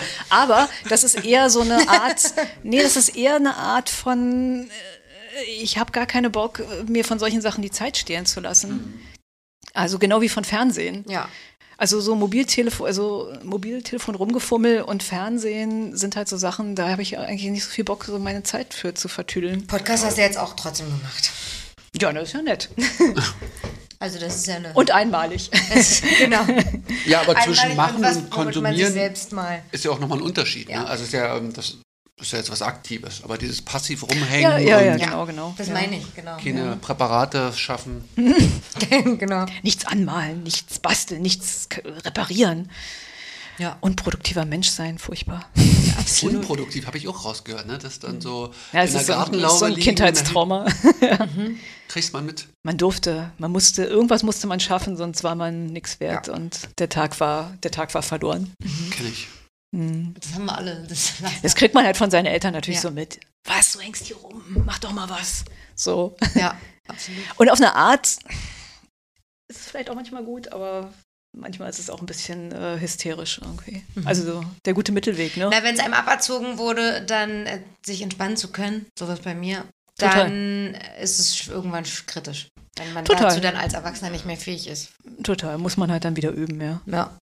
Ähm, der Podcast heißt ja Augen zu und durch, deswegen fragen wir Sind immer. Sind wir schon durch? Habe ich doch nicht gesagt. Ich, nur, ich mache nur hier das. Ich weiß wieder gar nicht, wo ganz, wir sind. Ganz ruhig. Ach so. Leg los. Ich wollte eigentlich nur fragen, was war dein letztes Augen zu und durch Erlebnis? So nennen wir das. Was die Trennung? Hä? Ach, siehst du, habe ich jetzt gar nicht dran gedacht. Nicht Vielleicht auch. Ich wollte jetzt gerade sagen, letztes Jahr sind wir alle mit dem Fallschirm gesprungen. Das, das war vielleicht so ein bisschen. Was heißt alle im Laden? Alle? Eigentlich alle im Laden, ja, weil die Mädels, also sagen wir mal, alle Mädels im Laden wollten gerne Fallschirm springen und dann sind aber ein paar Jungs auch noch mit dazugekommen. Aber äh, irgendwie haben wir uns das dann alle gegenseitig zum Geburtstag geschenkt. Äh, das war dann so ein Jahr lang für alle das Geburtstag und dann, nachdem wir alle den Gutschein zum Springen hatten, sind wir dann alle zusammengesprungen. Äh, also, und das war schon mal sehr krass für dich? Also ja, also, ich meine, man macht ja nicht viel, man ist, ist ja eigentlich. Ein Tandem, ne? Ja, genau. Also du springst nicht wirklich ja selber, du klebst an dem dran, aber es ist natürlich trotzdem in letzter Instanz fällst du halt aus dem Flugzeug raus und denkst so, krass. Aber auch nur für 30 Sekunden und dann geht der Fallschirm auf und dann denkst du, ja, okay, und das aber hat jetzt irgendwie 100 machen. Euro gekostet, alles klar. Du musst eigentlich nichts machen. Das, das du klebst halt wie so ein dummes ja, Gummibärchen genau. da vorne dran. Also du sollst irgendwie angeblich die Arme auseinander machen und irgendwo am Fallschirm ziehen, aber so richtig habe ich da nicht gesehen. Das ist immer wie, ich war jetzt gerade in Mallorca und habe hab immer noch so ein Kindheitstrauma aufgearbeitet und denke immer so, ich würde ja so gern reiten und dann sitze ich mal auf dem Pferd und denke, ach, das arme Pferd, das will bestimmt nicht geritten werden. Ja. Und dann also muss hier, muss da und dann gib mal hier die Hilfen und, äh, und du sitzt da drauf und hampelst rum und du denkst, denkst so, ey, das Pferd macht doch nur das, was es immer macht. Oder ja. guck doch nur die Reitlehrerin an, es ist völlig egal, was ich hier Ob oben du mache. Oder nicht und, und ich will auch gar nicht so doll drücken, das arme Vieh irgendwie. Mhm. Und du siehst halt, dieses Pferd macht sowieso das, was es immer macht, oder was die Reitlehrerin mit zwei Fingerschnipsen wahrscheinlich ja, macht. Aber ob ich da drücke und ziehe oder so, das ist völlig für den Arsch. Dann denke ich immer, warum denkst du eigentlich immer, du möchtest das wieder machen? Ja. Aber irgendwie will ich das immer wieder und denke so, ach, das wäre so toll. Hattest du das mal gehabt? Also, ne? Ich hatte schon als Kind mal eine Reitstunde irgendwie an den schlimmen Deutschlandteilen, da war ich schon voll traumatisiert. Das war halt so mit Anschreien und äh, jetzt gerade. Äh, und das Pferd war groß und hat mich böse angeguckt und ich hatte Angst. Und habe ich gedacht, nee, okay, Reiten ist nichts für mich. Und dann habe ich es aber immer wieder probiert so weil ich meine, oh, das Pferd, wie schön. und dann sitze ich drauf und denke, ach nee, lieber nicht. und da hast du es nochmal gemacht in Mallorca jetzt? Jetzt habe ich noch, hatte ich so Auf zwei, drei Reitstunden und die waren auch nett mit ihren Pferden und die Pferde waren auch okay, aber es war irgendwie so auch alles ja, müsste man halt wirklich jede Woche mal machen oder jede Woche zweimal, dann würde es irgendwas bringen. Es ist halt immer so ein Rumgedöner, wenn ich alle fünf Jahre einmal denke, ich könnte mal wieder aufs Pferd. Mhm. Und dann sitze ich da, es passiert nichts, ich kann nichts, die Pferde denken, oh, wann ist es vorbei? Und es bringt eigentlich nichts, aber ich versuche es halt immer wieder. Ja, komm, wir machen. Okay, dann nimmst du den Fallschirmsprung als Augen zu und Durcherlebnis. Ja, wüsste jetzt auch gerade nicht so richtig, was sonst, was war denn sonst noch? War das eine krasse Überwindung, daraus zu springen? Ich bin ja nicht selber gesprungen, aber ich fand's schon krass. Wie, also so er entscheidet? Ja, du robbst da mit dem an diese. Seid ihr schon mal falsch nee, gesprungen? deswegen. Also ich stelle mir das auch so. Äh, also das vor, nie tun. Ich wollte es gar nicht so unbedingt. Wer wollte es denn eigentlich? Ich glaube, Nettie wollte das. Also äh, hier meine Freundin. Und dann ja. wollten aber auf einmal Rio wollte es auch und Katrin und und irgendwie war das dann so ein Frauending bei uns im Laden und dann sind aber ein paar von den Jungs auch mitgekommen. Und ich, war, ich habe, wie bitte? Gerhard auch. Nee, Gerhard ist Kann nicht, weil er hätte dann mit Sonja und die hatten aber, glaube ich, gerade ihr Kind neu oder das Kind so, ja. war, ja, doch irgendwas ja. Und, und irgendwie hat es nicht gepasst. Ja, das ist so. andere Problem. Nee, Gerhard ist nicht mitgekommen. Tatsächlich nicht. Äh, ja, nee, aber irgendwie du klebst halt an dem Typen dran, der macht die ganze Zeit lustige Sprüche und dann robbst du halt wirklich an diese Luke und du bist halt in 4000 Meter Höhe Robst? in so einem klapprigen, na, du robbst so, ja, weil du, du klebst an dem wirklich vorne so dran, das ist so rangeschnallt. Ja. Und dann bist du wirklich an dieser Luke und denkst, oh, das kann nicht wahr sein, ey, wir fallen jetzt hier wirklich gleich raus. Und du siehst aber nicht mal, es waren dann auch so Wolken, du siehst halt gar nicht, wo du hinfällst, du weißt, du bist 4000 Meter hoch. Es ist irgendwie ziemlich krass, finde ich. Und, äh, und, und es ist halt voll der Wind, voll laut, es ist halt so ein offenes Flugzeug, ja, wie halt im Krieg, ne? Mhm. Und vor dir Fall sind da schon ein paar Leute rausgeknödelt und die siehst du aber auch schon nicht mehr. so. so, und hinter dir, hinter dir drängeln aber auch schon wieder irgendwelche Leute und denkst, ey, es passiert jetzt gleich, du fällst jetzt hier gleich raus. Ja. Und du fällst natürlich auch vor dem Typen, also du bist ja vorne dran, ja. wie so ein Baby.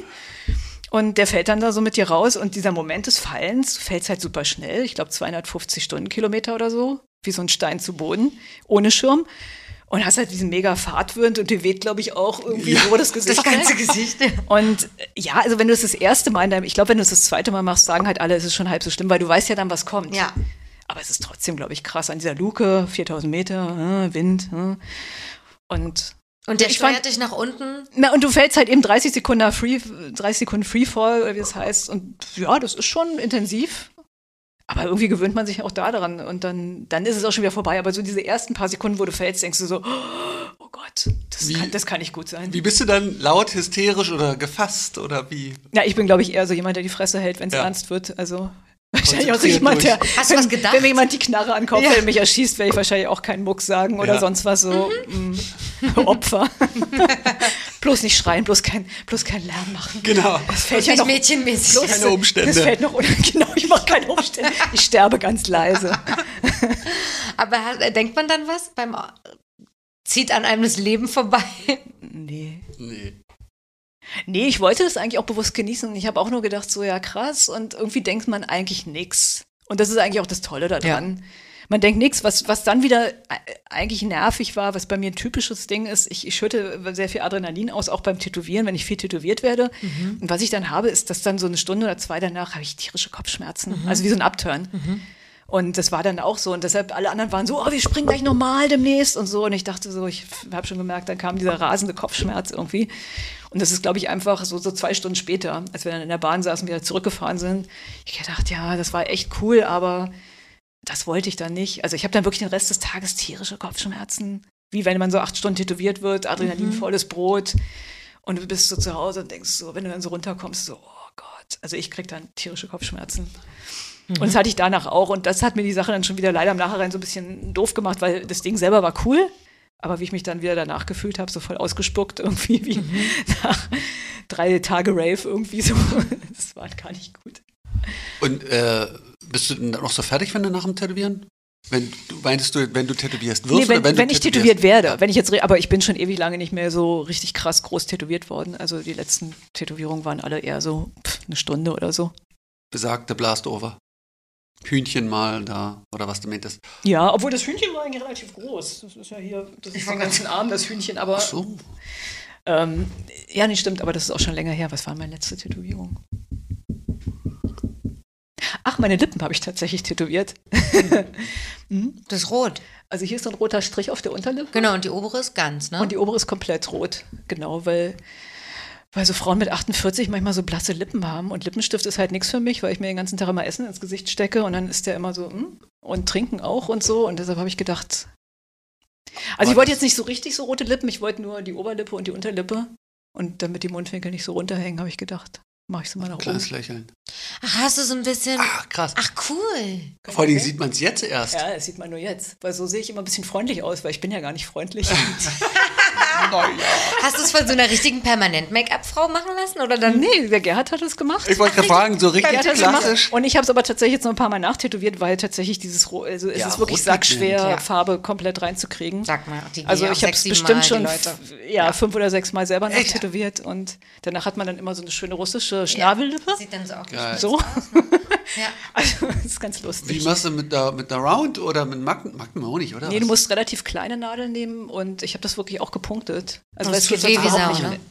Nee, total, tatsächlich nicht, finde ich. Mal, nee. selber? Lippe auch nur Nee, also ich habe, äh, bisher habe ich noch keine chirurgischen Eingriffe machen lassen, aber ich bin, ich finde es grundsätzlich, finde ich es nicht schlimm oder nicht schlecht. Vielleicht kann auch sein, dass ich sowas mal mache, aber bisher hatte ich jetzt noch nichts, was pressiert hat irgendwie. Also so, soweit man, also das war jetzt meine erste, meine erste Schönheitseingriff ja. an mir selber, die Lippe, weil ich fand wirklich, dass die Lippe wahnsinnig blass und äh, herb herb geworden ist. Genau. Ich habe mal so alte Fotos angeguckt und habe gedacht, boy. Und ich habe auch gelernt von einer Freundin, die sich damit beschäftigt hat, dass der Abstand zwischen Nase und Oberlippe im Alter länger wird.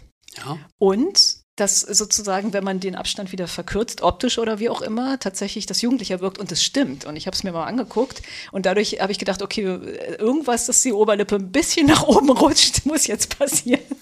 So, und es ist wirklich interessant. Tatsächlich, äh, und sehr gute Schönheitschirurgen machen das, dass sie wirklich nur so ein, zwei Millimeter unter der Nase wegnehmen und das anheben. Und tatsächlich sieht man automatisch 10 oder 20 Krass. Jahre jünger aus. Also nicht, dass ich das schon gemacht hätte, finde ich aber tatsächlich eine Option. Ja. Und bin ich auch nicht dagegen. Und das ist ein sehr cooler Eingriff, der, ähm, ja, wie gesagt, der jetzt nichts entstellt, sondern es ist wirklich, es ist ein Jugendlichkeitsfaktor, der Abstand zwischen Nase und Oberlippenanfang. Wird und tatsächlich gemacht? Millimeter. Oder? Unter der Nase. Ja, also so ein, zwei Millimeter, sonst mhm. wird es albern. Aber es ist wirklich was, was du sofort, du kannst andere Leute fragen, die sich damit nicht beschäftigen. Du würdest sofort sagen, die Person sieht jünger aus, wenn diese zwei Millimeter weniger sind. So, es ist ganz verrückt. Es wird so komische Kindchenschema und Altersschema, ah, ja. die so funzen. Komm mal her. Hm? Man Mach kann mal es ja so Typberatung. Man kann es ja so ein bisschen. Naja, aber deswegen machen die ja auch alle denken, diese, diese Schnabellippe. Spritzen, genau. Weil sie natürlich ja. so ein Dach da anheben und dann denken, mhm. also da schon mal den Effekt herkriegen. Ich hätte Angst, dass nee, du so hast sowieso aussieht. schon so eine Lippe, deswegen macht das nicht. Ach, wie du schön so angewidert. Du hast eh schon so ein Dach. Aber ist ja auch spannend, weil in der Jugend willst du dich möglichst, also willst du dieses Mädchengesicht ja wegmachen und jetzt. Es. Ist, es nicht, ist es nicht eine Parabel? Ja, oder? auf jeden Fall. Ach, herrlich. Der was Kreis du haben kannst, das willst du nicht. Ja, ja das ist ja, echt so. Genau. Ist doch nur zu menschlich. Ja. Was ich mich noch gefragt habe, weil du gesagt hast, selber warst du mit dem Schmerz überhaupt bei dir selber gar nicht so, äh, oder fandest es fast gut, wie es wehgetan hat, das Tätowieren. Mhm. Bist du sehr äh, Hast du viel Mitgefühl mit deinen Kunden bei Schmerz? Total. Oder bist du da auch so? Total, war auch ein Riesenproblem früher. Also früher habe ich mir viel zu viel Kopf darum gemacht, glaube ich, wie die Leute. Komischerweise, je weniger ähm, ich selber mir um meinen Schmerz Gedanken gemacht habe, ich habe aber sehr immer für meine Kunden mitgelitten und hab, das fand ich auch ein großes Hemmnis eigentlich, immer an den Leuten da rumzuarbeiten und diesen Schmerz von denen eben so mitzukriegen. Mhm. Also äh, ob die jetzt Theater gemacht haben oder nicht, äh, einfach du merkst ja, wenn jemand mega angespannt ist und, und ableidet, das habe ich halt, das habe ich schon irgendwie so mitgelitten mhm. irgendwie und über die Jahre stumpft man natürlich ein bisschen ab, weil ich denke, ey, ich komme halt nicht voran, wenn ich die ganze Zeit hier gehemmt bin von deinem Stress irgendwie. Und mhm. ich muss sagen, ich bin auch ein sehr großer, entspannter Benutzer von Cremes, seit wir da irgendwie guten Zugriff drauf haben und ist ja jetzt auch eher neuerlich möglich. Mhm. Also, dass die Leute sich selber aus dem Internet diese TX, TKTX, ja, ne? genau, Dinger mitbringen und ich bin da nicht gegen. Mhm. Also alles, was alles, was irgendwie Sinn macht. Ich meine, es macht natürlich keinen Sinn, dass sie sich da voll einschmieren und wir dann noch irgendwie drei Stunden versuchen, einen Entwurf drauf zu malen auf diese aufgedunsene Haut. Und wenn ich dann irgendwann mal anfange, ist sowieso alles wieder weg. Ja. Das ist natürlich alles der totale Mist, aber ebenso bei größeren Ausmalnummern Warum nicht? Also mhm. Also mir ist es alles recht. Ich schmier denen auch Lidocain drauf, noch und nöcher, was ich zu, da habe, mhm. wenn es hilft. Also viele bei uns im Laden sind nicht so begeistert davon, aber ich, also je weniger ich von deren Stress mitnehmen muss, desto mhm. besser für mich. Ja, und für die ja auch. Ja. Wie ist das, weil du vorher meintest, du hast viele so schwulen Szene, denen du die Schwänze und Dämme eingeschwärzt hast. Wenn es die richtig. Das weiß jetzt gar keiner, weil es war im Vorgespräch. Das, Vorges das, Vorgespräch muss doch nicht. Nee, nee, das ist nicht. Oder? Nee, ich wollte nur sagen, da musst du vielleicht nochmal einleiten. Also moderieren Sie bitte die Po-Löcher an. Bitte einmal, einmal nochmal po, den Po einleiten. Ich habe gehört, du hast früher öfters mal Genitalien eingeschwärzt. Wie ist das da eigentlich, wenn die Leute das so richtig wollen? Mhm. Ist es dann was anderes, du sagst, egal, gebe ich dir? Oder kommt dann trotzdem Mitgefühl? Ist das was anderes? ja, ich meine, wenn die Leute das wirklich wollen, arbeiten sie natürlich auch maximal mit, weil die sind dann, glaube ich, auch immer froh gewesen, dass man es überhaupt macht. So mhm. richtig begeistert sind die meisten Leute eher nicht so davon, wobei Hast du es von Anfang an gesagt, mache ich? Bei der ersten Anfrage war schon, ja. Ach ja, ich glaube, früher war ich froh, dass ich irgendwie irgendwelche verrückten Sachen dann gemacht habe. Mhm. Und es ist eben auch so, jetzt bei irgendwelchen Jungs aus der Hardcore-Szene, ich meine, sie sind natürlich um ihr gefistetes Poloch auch sowas von Picobello in Ordnung. Das ist ja so, als ob man da irgendwie in so einen ganz gut geputztes Klo reinrutscht aus Versehen. Also das ist, äh, ja, das ist ja, alles das ist ja alles. Rasiert. Die beschäftigen sich ja viel mit ihren Genitalien ja. und anderen Stellen. Also das ist jetzt nicht so wie so ein verkrusteter Bauarbeiter-Arsch, äh, ja. der noch nie angeguckt wurde. Ja. Also das ist ja auch alles relativ gut durchsortiert da. Und wie wird das von der Haltung gemacht? Die in unwürdig knienden Ja, Position. wahrscheinlich, ne? Besonders schön im alten Laden, wo wir nicht mal, wo wir nicht mal irgendwie einen Vorhang hatten und die Leute dann wirklich mit ihrem Arsch Richtung, äh, Richtung Straße Also saßen. schon vorgebückt und so weiter. Ja, ja. muss Wie halt beim Proktologen. Geht, geht nicht anders. Ja. Aber Teil des Spiels bestimmt doch auch. Ja, also so richtig viel gespielt haben wir nicht so. Also, es war schon sehr Aber ich kann mir nicht vorstellen, dass, zielorientiert. Dann, dass Leute dann sagen, oh, kannst du mir bitte nochmal meine Intimsphäre hier, sondern dass es scheißegal ist. Hauptsache es wird gemacht oder dankbar, ja. dass es überhaupt gemacht wird. Ja, genau. Also ich meine, die hätten sich wahrscheinlich vielleicht auch lieber von einem Typen tätowieren lassen, aber vielleicht gab es da auch nicht so viel, die sie jetzt hätten fragen können. Also mhm. ich schätze mal, war jetzt halt, ja, wahrscheinlich waren wir dann jetzt, wir sprechen ja wirklich dann von vor 20 Jahren, waren wir dann irgendwie der Laden, wo man mal fragen konnte. Ich wüsste jetzt nicht, wo sie sonst vielleicht hätten fragen können. Also war das mal eine Zeit lang, wo das vermehrt vorkam und jetzt ist es wieder abgeebbt? Oder? Ja, total. Also ja. ich hatte das jetzt schon länger nicht mehr. Es gibt ja auch wirklich, ja, es gibt ja jetzt einfach wirklich wahnsinnig viel und auch für alle, äh, wie soll ich sagen, Spezialgruppen bestimmt auch jetzt sehr, sehr, sagen wir mal, sehr schwule Läden und sehr, ja. Mhm. Wie es alles heißt. Äh, Gott, ich bin so uninformiert. Für alle Transgender Questioning und sonst wie mhm. Leute gibt es wahrscheinlich auch Läden, wo die lieber hingehen als zu uns, obwohl wir da auch sehr begeistert und offen immer für waren, aber das ist ja schon viel spezifizierter und die jungen Leute gehen auch eher, glaube ich, in Läden, wo die ganz jungen Leute hingehen. Mhm. Und mhm. also, obwohl wir auch voll offen sind, aber. Aber man kann mit Genitaltattoos noch zu Blut und Eisen kommen. Naja, also, was ich immer ganz toll finde, ist, wenn so ein älterer Herr reinkommt, der keine Tätowierung hat, der seinen Schwanz tätowiert haben will, da sind wir alle nicht so begeistert von. Also, weil das ist immer das ist so eine zwielichtige Sache. Ne? Ja. Es ist eher, es waren ja dann eher Leute, die man sowieso schon voll viel tätowiert ja. hatte und die man kannte. Und wo man jetzt wusste, mhm. okay, also wenn ich, dir jetzt eine Linie mache, dann spritzt du mir nicht sofort ins Gesicht, weil du einfach nur möchtest, dass irgendjemand mal in deinem Schwanz da rumfummelt oder Ach, okay. Sonst was. Oder das ist jetzt hier nicht die totale Fetischnummer, sondern der wollte halt einfach nur tätowiert werden und. Äh, das Vertrauen war schon da und man kannte sich ja, schon. Ja, und man kannte sich und man weiß nicht, dass das jetzt irgendeine komische Nummer ist. Ja. Also es gab auch immer mal wieder Leute. Es ist genauso skurril, wenn jemand reinkommt und nichts tätowiert hat und ein Gesicht tätowiert haben will. Sind wir alle so, hm, weiß ich jetzt nicht. Mhm. Also nicht eine kleine Sache im Gesicht, sondern richtig so eine Gesichtstätowierung der aber sonst nicht mal was an Hals oder Händen hat, finde ich halt auch skurril. Ja. Aber klar, wenn du jemanden x Jahre tätowierst und dann, ja, jetzt will ich es aber, ja, okay, dann klar. Mhm. Das muss ja irgendwie im Verhältnis stehen. Ja. Und wie gesagt, wenn jetzt jemand reinkommt, der nichts hat oder noch nichts von uns hat und dann, ja, ich will nur die Genitalien tätowiert haben, ist jetzt auch keiner mega begeistert von. Mhm. Also ist jetzt nicht, dass es irgendjemand von uns wahnsinnig anmacht, aber kann man natürlich machen, mhm. wenn die Leute sich da jetzt zu entschieden haben. Mhm. Wir hatten irgendeine Frage letztens, aber das, die fällt mir leider nicht mehr ein, wegen Penis-Tattoos. Was Technisches.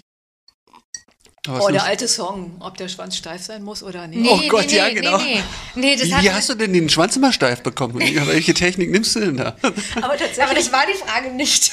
es, gibt ja, es gibt ja diese skurrile Person Tuka von Stockholm Alternative. Kennt ihr die? Mhm. Das ist ja irgendwie eine ziemlich schrille Figur, die ich irgendwie sehr amüsant finde, aber gar nicht so richtig gut kenne habe ich mal auf irgendwelchen Conventions getroffen, aber das war mal eine Frau, war dann ein Typ, hat sich total voll tätowieren lassen, auch Cover über und Cover über und dann irgendwie, also hat sich umbauen lassen zum Typen, so einen sportlichen kleinen.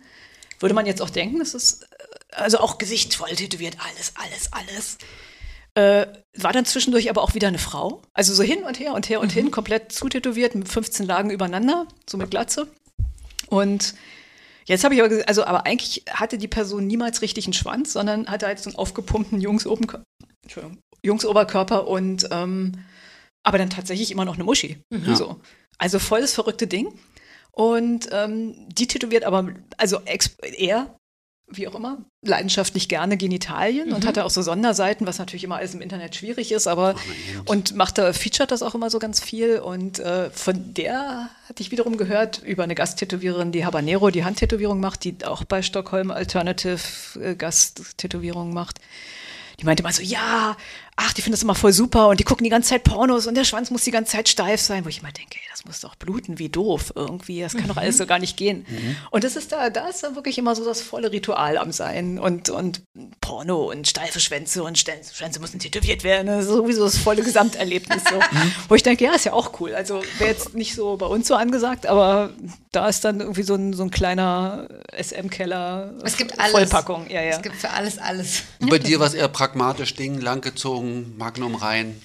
Ja, na, je nachdem was, ja. ja. Aber es ist ja auch mal dieses übliche, oh, ich hätte so gerne hier irgendwie so ein Muster oder so, so ein Strich oder irgendwas so. Und dann guckst du dir den Schwanz an, das Ding dreht sich irgendwie so irgendwie in irgendwelche Richtungen und verändert sich nochmal komplett, wo man denkt, Welches wo wolltest Muster? du jetzt genau den Strich und das gerade Muster? Gerade vor allem das ja, also das Ding so, Korkenzieher, zack, oder irgendwas, welche völlig unvorhersehbaren Veränderungen. Mhm. Und man denkt, ja, Hast du mal angeguckt, wie das aussieht? Wie soll denn das gehen? Mach mal einen Vorschlag, wie du es machen würdest. Hier ist der Stift mal. also, Dann zeig mir mal die Linie, bitte. Ja, genau. Ja. Cool, okay. Jetzt weiß ich auch nicht mehr, was wir damals für eine Frage hatten. Das hätten wir jetzt. Irgendwas war mit Gerhard Wiesbeck, aber. Gerhard und die Schwänze? Hm. Nee, es war was Technisches, aber ich habe es wirklich vergessen. Aber ist doch gar nicht mehr jetzt. Ist raus bei euch. Die gehen woanders hin. Es, ja, es, wir haben einfach nicht mehr so viele von diesen crazy Leuten oder die gehen wahrscheinlich in irgendwie ihre anderen Läden gehen. Ja, irgendwas, nö. Vermisst du die crazy Leute? Nö. nö. Du sagst ja auch, die sind mit dir zusammen spießig geworden. Deine alten Kunden und jetzt. Ja, die weiß ich Sind nicht. alle gemäßigt. Ist das so? Kann man die Verrückten. Kann man, nee, kann man so nicht sagen. Nee, ne? Ich, ich finde eigentlich ist eine ganz coole Mischung aus bisschen crazy, bisschen. Nee, ach, haben jetzt die, beobachtest du das jetzt die Jungen bei euch und so Leute, die jetzt wie Marcel gerade gekommen sind, ja, ganz anderes Klientel Kunden haben? Mhm. Auch eher wie sie selbst sind wieder? Genau. Das genau. schon so. Also jeder, ja, jeder zieht wahrscheinlich die Kunden an. Die er verdient. Ja, die auch so ein bisschen widerspiegeln, ja. was sie selber für Tätowierungen haben, was sie oder ja. Also meistens haben die Leute ja auch ähnliche Tätowierungen, wie die, die sie machen. Mhm. Häufig. Doch, schon. Mhm. Was lernst du gerade ganz neu?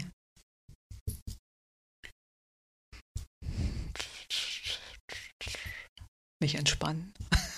Das wollte ich vorhin noch fragen. Wie?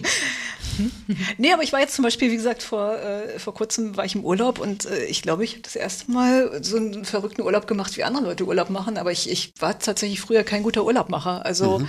ich war mal im Urlaub und habe schon nach einer Woche gedacht, boah, ey. Ich will lernen. Naja, nicht unbedingt in Laden, aber ich war dann immer auch schon so vor Ort. Dann war ich irgendwie in Thailand und so und habe immer gedacht, so ja, also ich bin jetzt hier wie so ein beschissenes Kleinkind, es wird gefüttert und geht kacken und dann wird so rumgeschoben, spricht die Sprache nicht, kann nichts, wird nur dahin geführt, wo es hm. hingeführt werden soll. Und äh, äh, dann saß ich dann in so einer Hütte, habe schon angefangen, irgendwie die Wände anzumalen, weil ich gedacht habe, so, ey, es ist öde, ich muss doch irgendwas hier mal machen, beitragen. Ja, ja also irgendwas machen, ja, irgendwie ich kam mir so sinnlos vor. Also mhm. Also mal wieder das alte Problem aus der Kindheit irgendwie. Du bist halt sinnlos oder so und dann. Äh, ich habe das nie so richtig genossen. Mhm. Es war mir dann zu öde, einfach nur so rumzugehen und zu gucken und rumgeführt zu werden und so. Und ich war jetzt wirklich, ich hatte diesen Malle-Urlaub und es war irgendwie völlig okay für mich, einfach nur so ein bisschen rumzufahren.